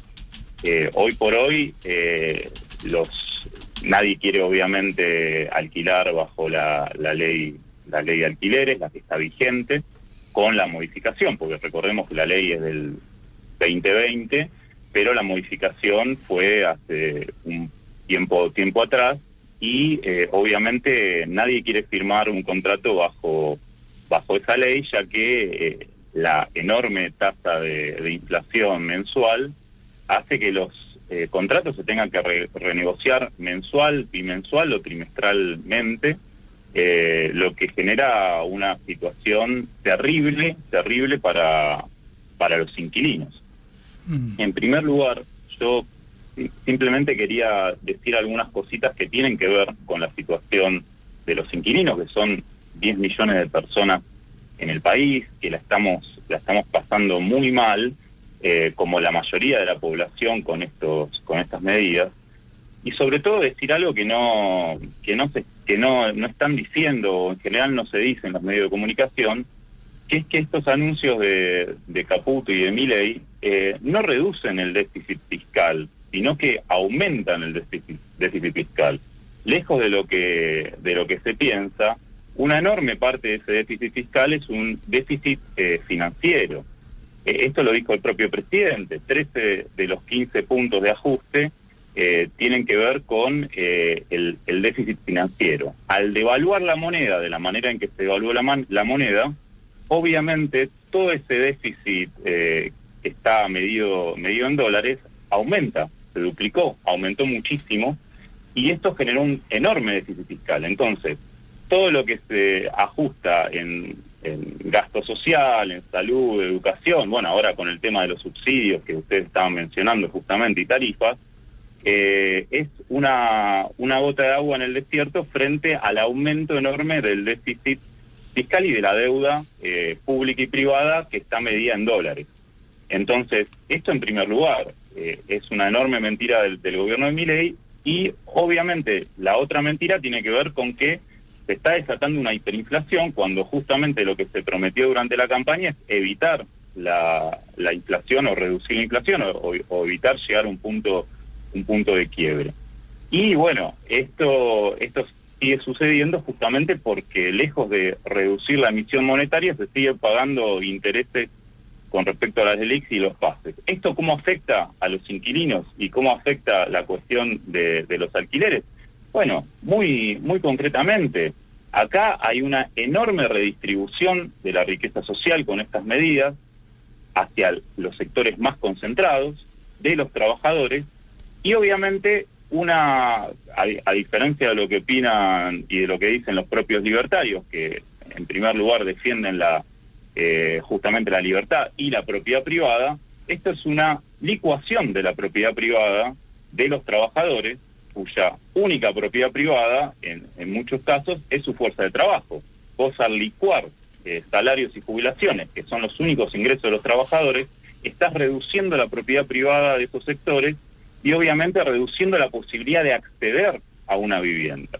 Con la elevación de la especulación, por las medidas que ha, que ha tomado Caputo, por la elevación de los precios de los inmuebles y obviamente de los alquileres, eh, que tiene que ver justamente con eh, las inversiones especulativas, el carácter especulativo de la, de la tierra y de la vivienda en Argentina, y obviamente con eh, las leyes de, eh, en este caso, de repatriación, bueno, repatriación no, en realidad eh, la- las ex- exenciones impositivas a los capitales que vuelvan a ingresar a, la Argentina y que estos capitales justamente, mucho, una buena parte de estos tienen que ver con la inversión en, en- la construcción y que este esta construcción obviamente está hecha en dólares, Bueno, todo esto repercute sobre una desposesión enorme de los trabajadores, una desposesión de la propiedad privada, un proceso de mayor inquili- inquilinización, un proceso de gentrificación en diferentes sectores, y esto hace que eh, vaya a haber no solamente más eh, una crisis eh, habitacional muchísimo más grande, sino que una disparada de los alquileres, como estamos viendo, y un proceso eh, muy fuerte, muy fuerte de destrucción justamente de la propiedad privada de, la- de las personas. Emiliano. Tiene que ver muchas veces con, con su derecho a, a la vivienda. Sí. ¿Cómo estás? Buenas tardes. Juan Leman te saluda.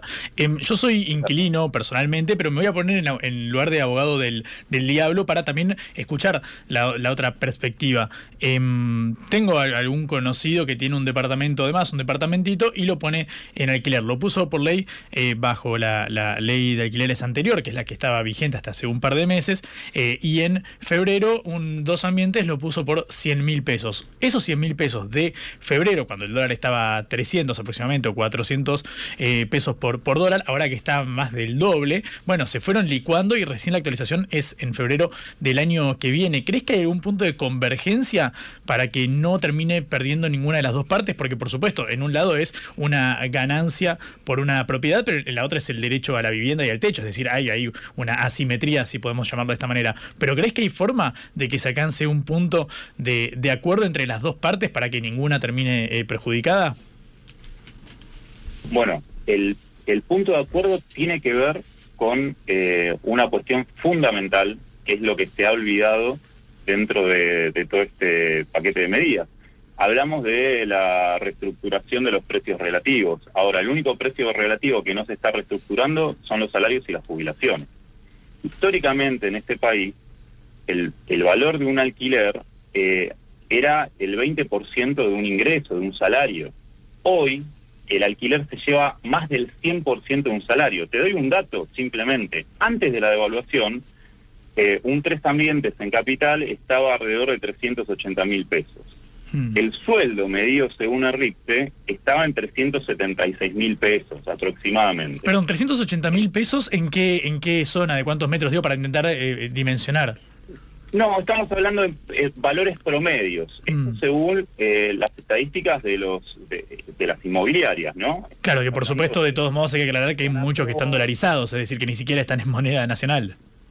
Ni siquiera están en moneda nacional, pero teniendo en cuenta los que todavía se miden en pesos, estamos hablando de que el 70% ya están dolarizados, según algunos indicadores, pero los que todavía se miden en pesos implicaba que la totalidad de un ingreso, la totalidad de un salario promedio, se iba en un alquiler. Después de los anuncios, los eh, alquileres subieron un 30 o 40%. Esto significa que ya no alcanza con un sueldo promedio, eh, en la ciudad de Buenos Aires al menos, para poder alquilar un, de- un departamento. Entonces, la primera cuestión que tenemos que discutir es que no es que si las tarifas están retrasadas, si los, los precios relativos son acordes o no a, lo- a los costos, a lo que se estima, sino que lo que tenemos que discutir es que hay que acomodar obviamente los salarios y las jubilaciones al nivel de vida necesario para subsistir, para poder vivir, para poder alquilar, eh, y esto implica obviamente medidas de emergencia para elevar salarios y jubilaciones frente a este sacudón, a este golpe económico que fue el golpe económico de Caputo y de Milei, que bueno, que recién está empezando, ¿no? Ahora se van a discutir justamente las tarifas y otro tipo de aumentos. Entonces, esto es fundamental para que el propietario de una pequeña, de, de un, de un departamento pueda eh, alquilar, es necesario que los trabajadores ganen acorde al costo de la canasta básica. Entonces, calculemos el costo de la canasta básica, incluyamos los alquileres, pongamos los salarios y las jubilaciones en esos niveles y a partir de ahí discutamos justamente el tema de, la, de, los alquileres y el tema de la vivienda. Pero con salarios y jubilaciones como los que tenemos, es imposible que este pequeño propietario eh, pueda alquilárselo a alguien, porque ¿a quién se lo va a alquilar? Nadie lo va a poder pagar. Eh, entonces, estamos hablando de una situación de una crisis enorme habitacional en donde eh, los que los que se benefician de todo esto son los grandes especuladores, que es un poco lo que trataba de explicar al, comienzo. si vos eh, abrís la posibilidad de la, de la construcción privada, eh, ponés las tierras públicas al servicio de los intereses privados, de los capitales privados, lo que vas a tener es un proceso de mayor desposesión, de mayor inquilinización y obviamente una situación en donde el acceso a la vivienda va a estar negado para las grandes mayorías. Estaba mirando Crónica la semana pasada y mostraban una pareja de eh, un- una pareja de personas que vivían en la calle y ganaban eh, alrededor de 7 mil pesos cada una por día eh, y no podían no podían alquilar. Ni siquiera ganando eso cada uno 7 mil pesos por día cada uno podían llegar a, a pagar un alquiler. Entonces vivían en la calle. O sea estamos hablando de que gente con trabajo no tiene derecho o no tiene posibilidad de alquilar eh, y esto es una situación muy grave que se va a repetir entonces ¿qué es lo que qué es lo que sucede? La modificación, ellos no quieren modificar la ley de alquileres en el sentido de modificar alguna cláusula. Bueno, seguramente lo que quieren hacer eh, es abrirla en el sentido de que no haya ley de alquileres, pero lo que necesitan ellos urgentemente es un eh, es una ley de desalojos. Lo que están buscando es una ley de desalojos express para poder eh, justamente procesar esta, esta situación y desalojar la a la mayor cantidad de familias posible para poder justamente volver a, alquilar y dolarizar, obviamente, eh, los alquileres y hacer justamente del alquiler, eh, bueno, una especie de, de- de bien suntuario y la posibilidad de vivir una especie de lujo, de vivir bajo un techo una especie de lujo para la mayoría de las personas en este país. Entonces estamos ante esa situación. Sí, es una situación definitivamente muy grave. Bueno, eh, muchísimas gracias por esta comunicación. Emiliano, seguiremos eh, el tema porque es una, cuestión muy sensible y muy importante para muchísimos argentinos. Hasta luego. Bueno, muchísimas gracias. Era Emiliano Monge, miembro de Inquilinos en Lucha. Esto es Cara o Seca, el programa de reflexión y análisis de Sputnik por concepto FM. Es momento de definiciones. Cara o Seca, en FM Concepto.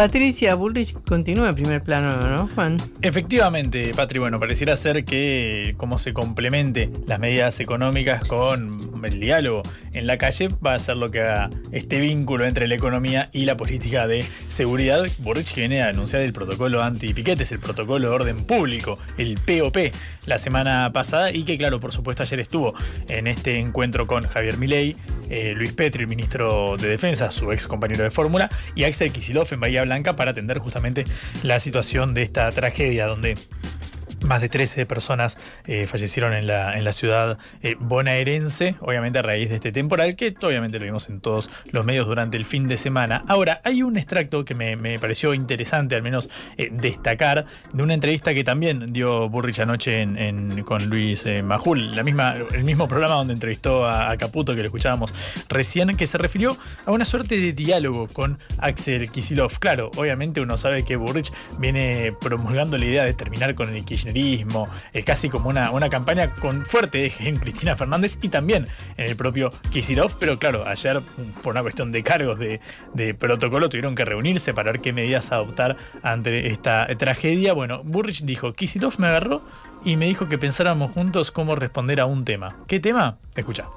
Hoy Kicillof me agarró ahí en, en- en- cuando, cuando estábamos yéndonos, me dijo, bueno, queremos hablar este tema de cómo vamos a combatir el narcotráfico. Nosotros... En la provincia. Sí, en la provincia. Ya anunció que quería refederalizar, Mm. es decir, que el narcotráfico sea un delito federal, porque esta es una ley que viene hace mucho tiempo de Felipe Solá, que le dio a las policías provinciales la posibilidad de desfederalizar, es decir, que sea un delito de las policías provinciales. Bueno, eh, la tarea que lo que me planteó hoy Kislov es que quiere cambiar eso, porque si no, las muchas de las investigaciones empiezan en un juez provincial, Y después van en un- a uno federal, se cortan en el medio.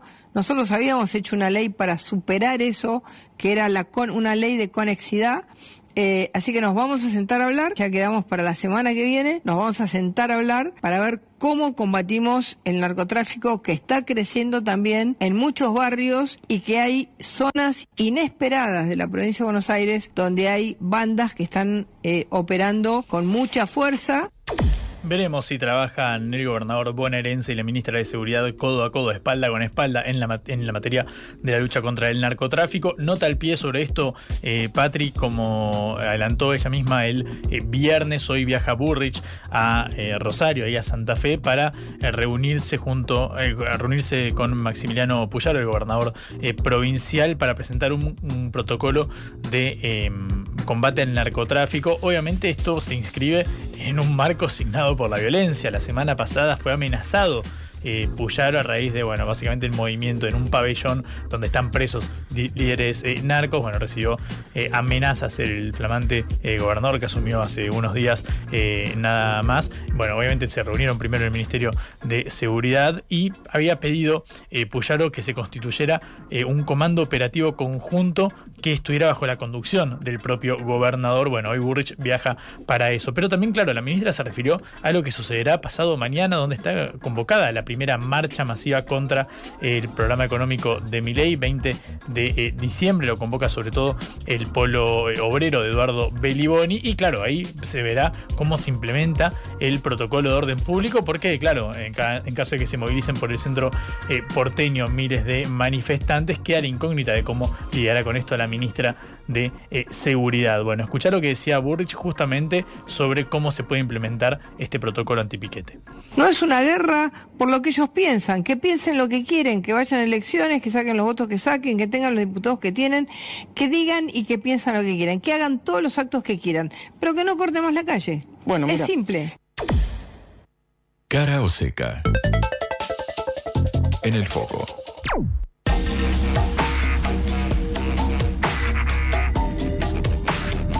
El temporal eh, continúa causando estragos en la provincia de Buenos Aires. Hay una crecida del río de la Plata tremenda. Está afectando no solo la ciudad de Bahía Blanca, donde hubo 13 muertos por la caída de esta pared en, un club deportivo durante un evento de patinaje de cierre de fin de año, sino que ha causado que estén suspendidos los ramales eh, del Mitre, del ferrocarril Mitre en la ciudad de Buenos Aires, que van hacia el norte y que van a lo largo de la costa eh, del Río de la Plata.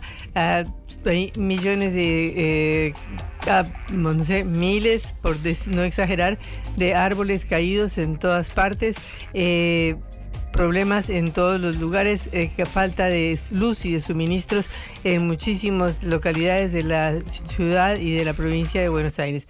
Estamos en línea con Fabián García, director provincial de Defensa Civil de la provincia de Buenos Aires. Eh, Fabián, un gusto. Hola. Se nos cortó la comunicación con Fabián García, director provincial de Defensa Civil. Estamos tratando de reconectarnos. Sí, efectivamente, Patri, porque los vientos llegaron a ser de más de 100 kilómetros eh, por hora en la provincia de Buenos Aires, también en el área metropolitana, pero claro, el foco está puesto en eh, Bahía Blanca, que fue donde se registraron estos 13 eh, fallecidos al salir de, un, de, una, de una fiesta, por supuesto en el conurbano bonaerense, en Moreno, en la zona oeste también murió una, una mujer, es decir que, bueno, la tragedia llegó a toda la provincia de Buenos Aires. De hecho, el intendente de la ciudad, Federico Susbieles, confirmó que se eh, armaría un comité de crisis al que obviamente se unió el gobernador Axel eh, Kisilov. Hay un, hay un audio de Javier Milei en torno a cómo deberían arreglarse los eh, eh, al respecto, porque bueno, es interesante ver esta postura de cómo lidia el Estado Nacional frente a estos eh, temas. Estamos en línea nuevamente con Fabián García. ¿Nos escuchás, Fabián? Buen día. Sí, buenos días, ¿cómo le va? Ah, se había, se había eh, perdido. Sí, sí, sí, hay poca señal acá. ¿Cómo está la situación ahora entonces? Bueno, acá estamos trabajando en Bahía Blanca en lo que es la vuelta a la normalidad de la ciudad, ¿no? Hay mucho trabajo por hacer porque la tormenta causó muchos destrozos, ¿no? Entonces, bueno, hay que volver a poner en funcionamiento todo prácticamente, ¿no? Porque no hay tendido eléctrico, eh, hay problemas de circulación, ya no estamos en una situación de emergencia, está trabajando en lo que se llama post-emergencia, ¿no? Que es el trabajo lo que se realiza con más tiempo y más fino, Eh, en ese sentido, ¿qué pasa en el resto de la provincia de Buenos Aires? Estamos viendo, por ejemplo... Es la misma situación, claro, y tenemos una situación parecida, ¿no? Una situación parecida porque hay varias localidades todavía sin energía eléctrica, este, hay árboles caídos, tendidos de, de redes en el suelo, es la misma situación en varias localidades, no con la magnitud que hay acá en Blanca, ¿no? Acá se estiman que solamente en Bahía Blanca cayeron 5.000 árboles. Qué barbaridad. Eh, y aparte, eh, las pérdidas de vidas humanas, ¿no? Que eso es lo, lo más importante, lo que no tiene vuelta atrás, eso no hay reparación posible.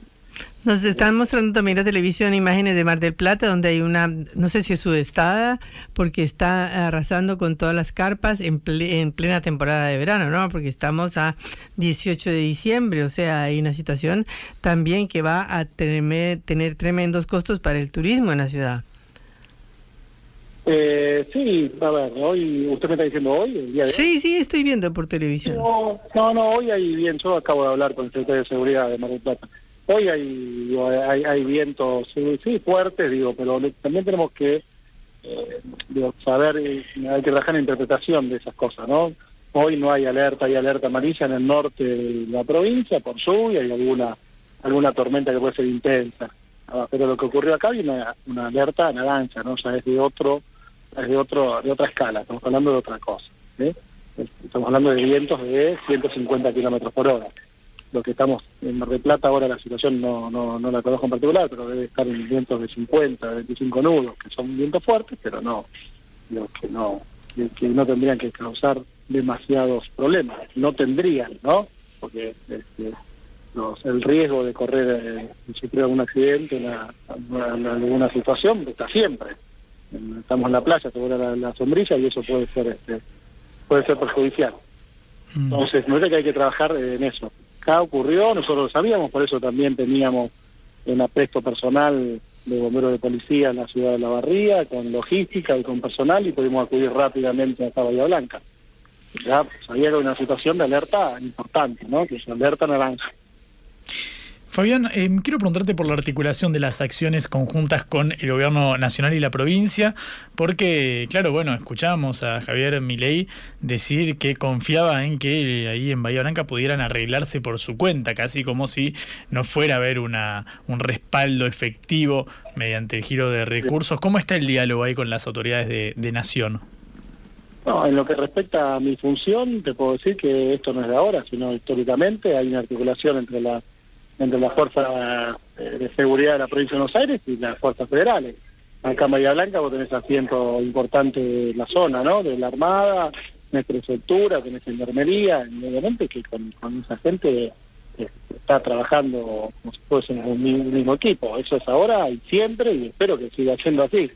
Eh, no, no hay otra forma de trabajar este, la seguridad incluso, pero sobre todo la emergencia, ¿no? En emergencia, cuando ocurre este tipo de cosas, ahí se, se trabaja en conjunto.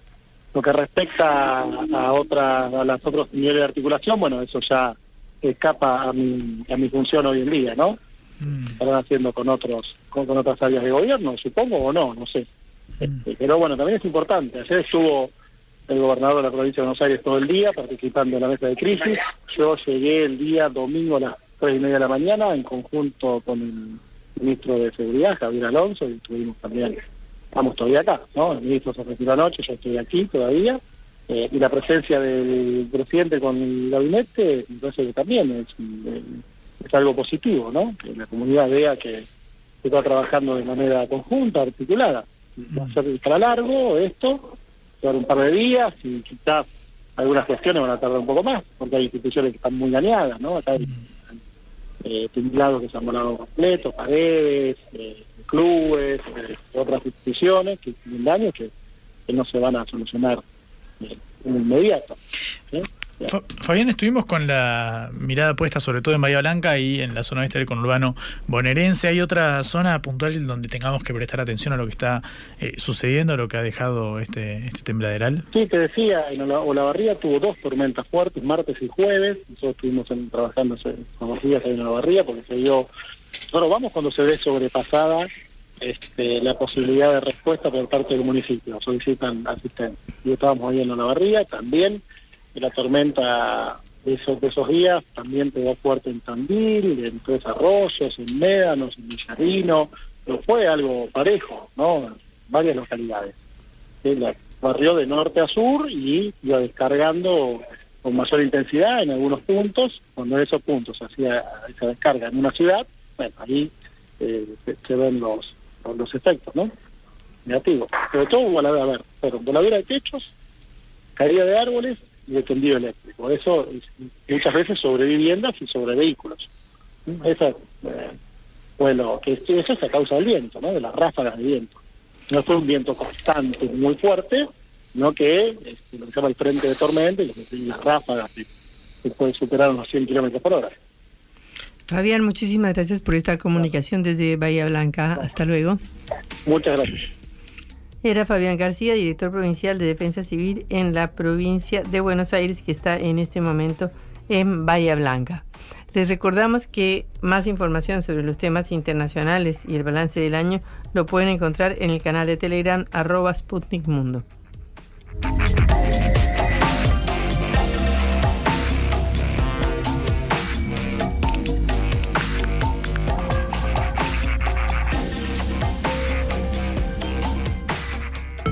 Blanco o negro, ¿sí o no?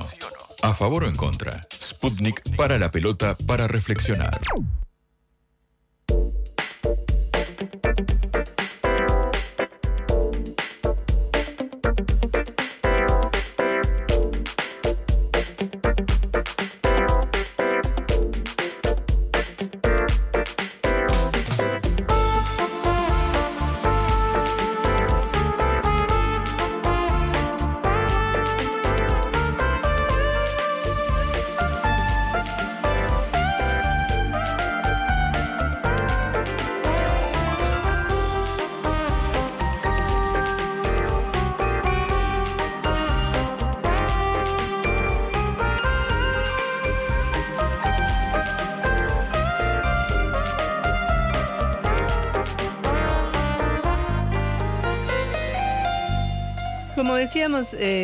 Y comentaba eh, con nosotros Atilio Borón, ayer la ciudadanía chilena volvió a pronunciarse alrededor de la reforma constitucional. Recordemos que la constitución de 1980, escrita bajo la dictadura de Augusto Pinochet y reformada en algunas partes durante la transición a la democracia, seguirá siendo la norma fundamental en Chile porque este domingo, por segunda vez consecutiva, los chilenos rechazaron la propuesta para elaborar una nueva Carta Magna. En contra, el voto en contra se impuso por 55.7 ante el voto a favor que llegó a 44.2. O sea, van cuatro años, desde 2019, octubre, cuando empezó el estallido social en Chile, nueve elecciones que ha habido durante todo este periodo, desde estos cuatro años, y que terminó con dos propuestas elaboradas por los dos extremos políticos del país y rechazadas ambas de manera contundente. Es decir, la constitución anterior, el año pasado, eh, que había sido elaborada por una asamblea constituyente elegida en el fervor del estallido social con un peso enorme de los pueblos originarios, como recordamos, eh, fue rechazada por la población el año pasado. Y tomó la posta eh, José Antonio Cast de Republicanos, el partido más de derecha de Chile, eh, que eh, en una nueva propuesta para reformar la constitución tenía la mayoría de los constituyentes y realizó una modificación de la constitución a medida de la derecha, a medida de lo que piensa, por supuesto, el sector más conservador de la sociedad chilena. Pero a pesar de la obligatoriedad del voto, la participación de los chilenos fue mucho menor que la del plebiscito pasado. Eh, y de, de cualquier manera terminaron votando en contra. O sea, se cerró ya prácticamente un proceso durante el gobierno de Gabriel Boric. Ya hubo dos oportunidades, una de izquierda, una de derecha. Ninguna de las dos funcionó, así que Chile sigue con la misma constitución. Bueno o malo, eh, no se sabe, malo seguramente, pero ese es el resultado de lo que ha pasado. Y además, eh, Patri, un, un comentario al respecto es que pareciera estar ganando el rechazo en cualquier eh, forma que adoptara el proyecto a, a, enviar. Es decir, cuando gana Boric, casi que fue un rechazo a lo que había con el estallido allá por 2019. Luego, ahora la constitución propuesta por el oficialismo es rechazada y ahora la misma propuesta por la, por la oposición. Pareciera también haber ahí un, un, aspecto a, a, interesar, que, a, explorar que es cómo se lidia con esa representación que ni una ni otra alternativa parece seducir al, electorado. Digo, como espejo de lo que puede suceder eh, acá, donde claramente hubo un rechazo a lo que había en el, en el peronismo antes, pero ahora si uno se detiene a ver las, las expresiones en torno a las medidas económicas, tampoco parecieran ser recibidas con muchísimo entusiasmo. No sé qué opinas al respecto. Sí, claro, es una señal de alarma para todos los gobiernos de la región, porque no es eh, de izquierda o de derecha. Ya se rechazó una constitución de izquierda y festejaron los de la derecha, pero ahora le rechazan la constitución a la derecha. O sea que, por ejemplo, eh, Javier Milei en Argentina tendría que analizar los resultados y pensar. Y lo cierto es que estamos en una región inestable. Por suerte, hasta ahora Argentina no, no, no ha tenido episodios como sí han ocurrido en países eh, hermanos en la región, de, sobre todo la inestabilidad política. Tenemos la económica, pero por suerte hasta ahora las instituciones han respondido. Claro, hay que ver, en caso de que crezca el malestar que puede llegar a suceder, uno entiende que estamos dentro de todo contenidos en ese punto, pero bueno, empieza a haber manifestaciones públicas como la que de pasado mañana, que habrá que ver cómo responden las bueno, autoridades. sí, pero son lógicas, son parte de la democracia, así que deberían pasar todo, todo contenido dentro de lo que está predispuesto por la libertad de expresión, básicamente. Cara o seca. Te contamos lo que otros callan.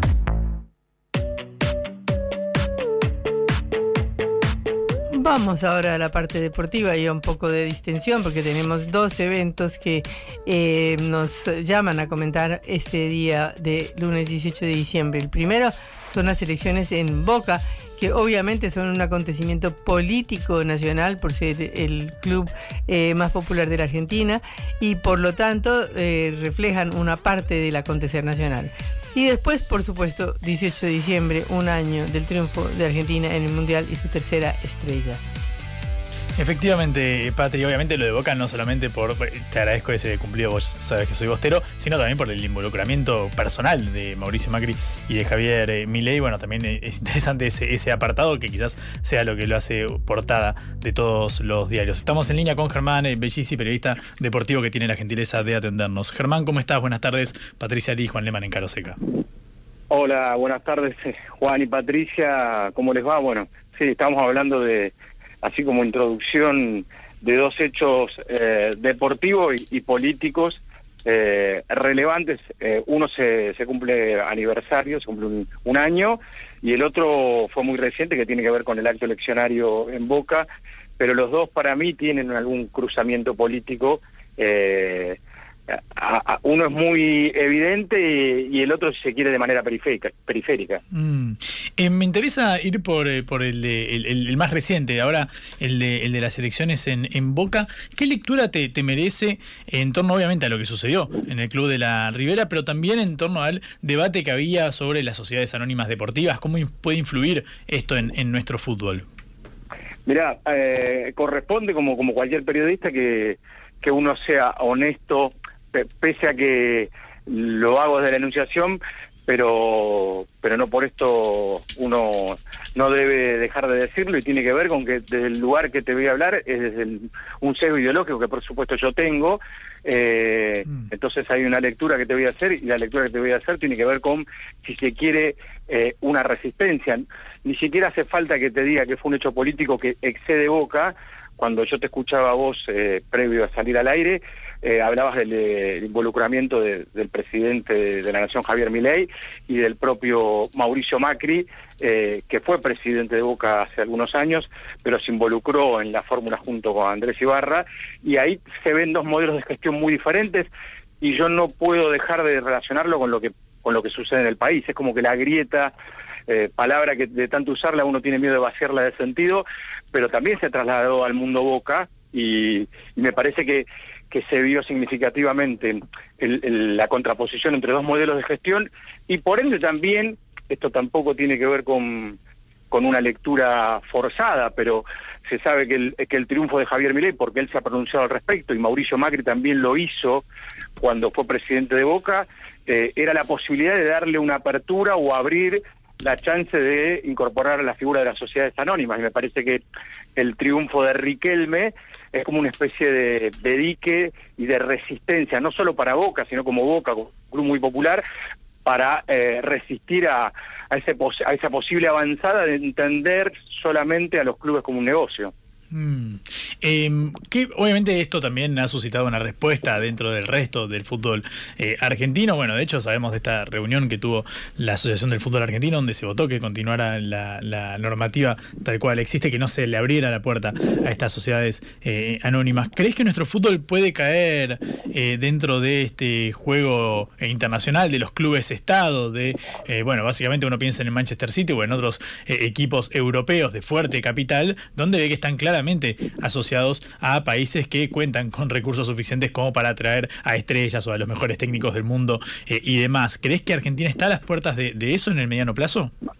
A ver, a mí me parece que, eh, en primer lugar, hago un paréntesis. No existen las sociedades anónimas dentro de lo que es el fútbol argentino de manera explícita, pero sí hay como una mixtura, y si vos sos futbolero sabrás interpretarme, que eh, hay clubes que han gerenciado sus departamentos de fútbol. Claro.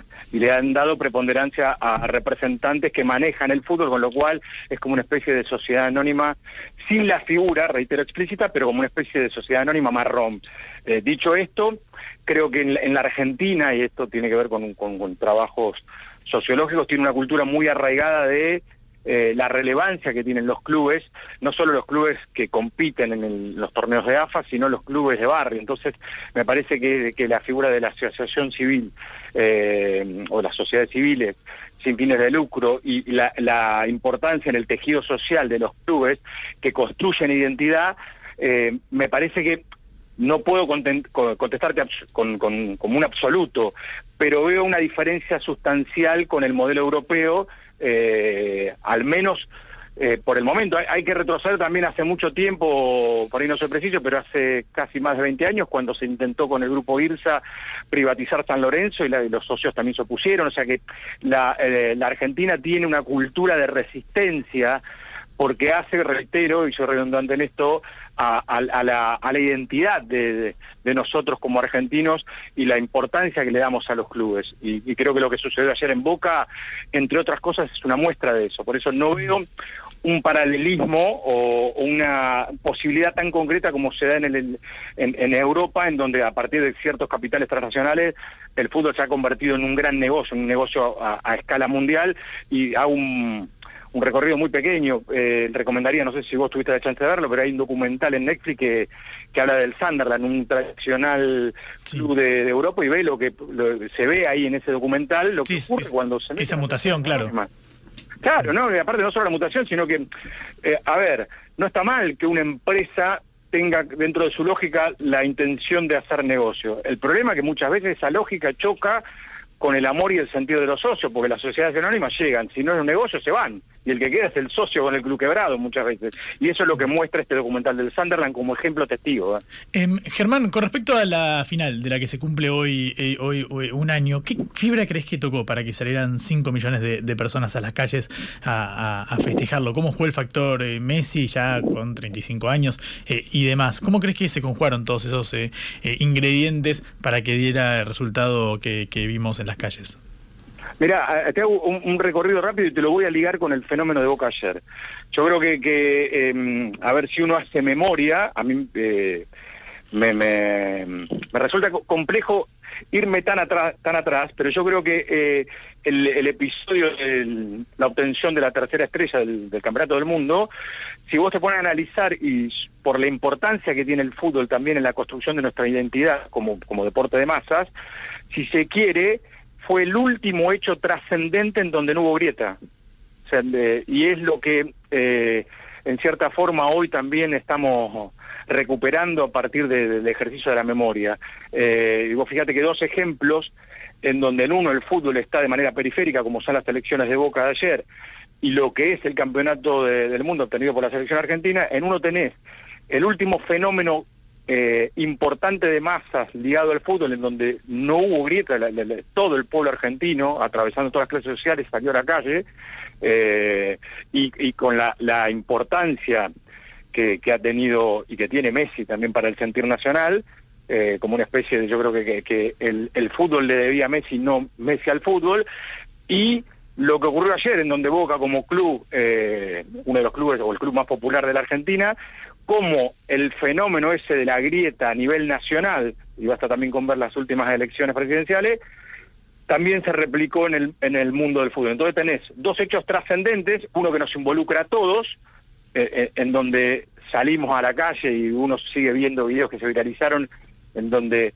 eh, fue como la, la canción La fiesta de Serrat, y las elecciones de ayer, en donde no tuvo que ver el, el festejo, la alegría de un sector de los socios de Boca con lo lúdico, pero sí con el, el- la oposición a un modelo que pretende, bueno, incorporar otro tipo de gestión. Así que no sé si te sirvió la, la ligación que te hice con... No, excelente, excelente, porque son sin lugar a dudas los dos eh, hitos de- deportivos de los cuales estamos eh, hablando en todos los, portales y los, y los medios de, de comunicación. Germán, muchísimas gracias por este ratito, por este panorama y por haber trazado justamente puntos en, en común entre estos dos, dos eventos.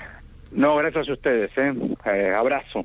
Un abrazo grande. Era Germán Bellisi, periodista deportivo, para cerrar, Patri, esta edición de Cara Oseca con una sonrisa por el hecho de que levantamos la tercera. Exactamente. Hace un año estaba toda la Argentina festejando, así que recordamos ese momento que está siendo rememorado en todos los programas, en todas las emisoras, en todos los canales de televisión. De manera que nos vamos con ese última tajada del Dibu Martínez. Con la del los 123. cinco. Tengo, tengo una remera, Patri, Sí. rememorando aquel Mm. evento. Quizás esta semana venga todos los días con la misma remera y explote el lavarropas hasta que no pueda más. Ahora hay que ver cómo cuelgo la ropa, ¿no? Cómo se seca, porque con esta lluvia está algo complicado. Está bastante difícil lavar y secar. Así que bueno, esperemos a que termine el mal tiempo y los esperamos mañana a las 11 en esta producción de la Agencia Internacional de Noticias Sputnik, que como ustedes saben pueden eh, volver a escuchar por sputniknews.lat o pueden escuchar en nuestro canal, eh, ampliar la información en nuestro canal de Telegram, arroba Sputnik Mundo. Hasta luego. Chao, Patri, hasta mañana.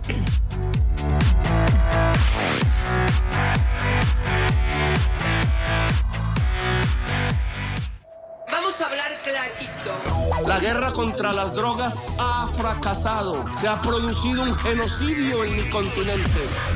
Tenemos nosotros que plantar una sola voz y que América Latina y el Caribe le diga a los Estados Unidos de Norteamérica no más golpismo. Y se aplica lo que decía Tolstoy, un gobierno que no procura la justicia no es más que una banda de malhechores. Qué cosa rara que diga gracias a la vida a pesar del dolor, porque mi hija dio la vida sabiendo que había que cambiar. La vi ahí que, que brillaba, que sobresaltaba en, en ese estadio hermoso y no lo pensé y, y la fui a besar. La vida está llena de tropezones y de fracasos, pero es hermosa. Cara o seca.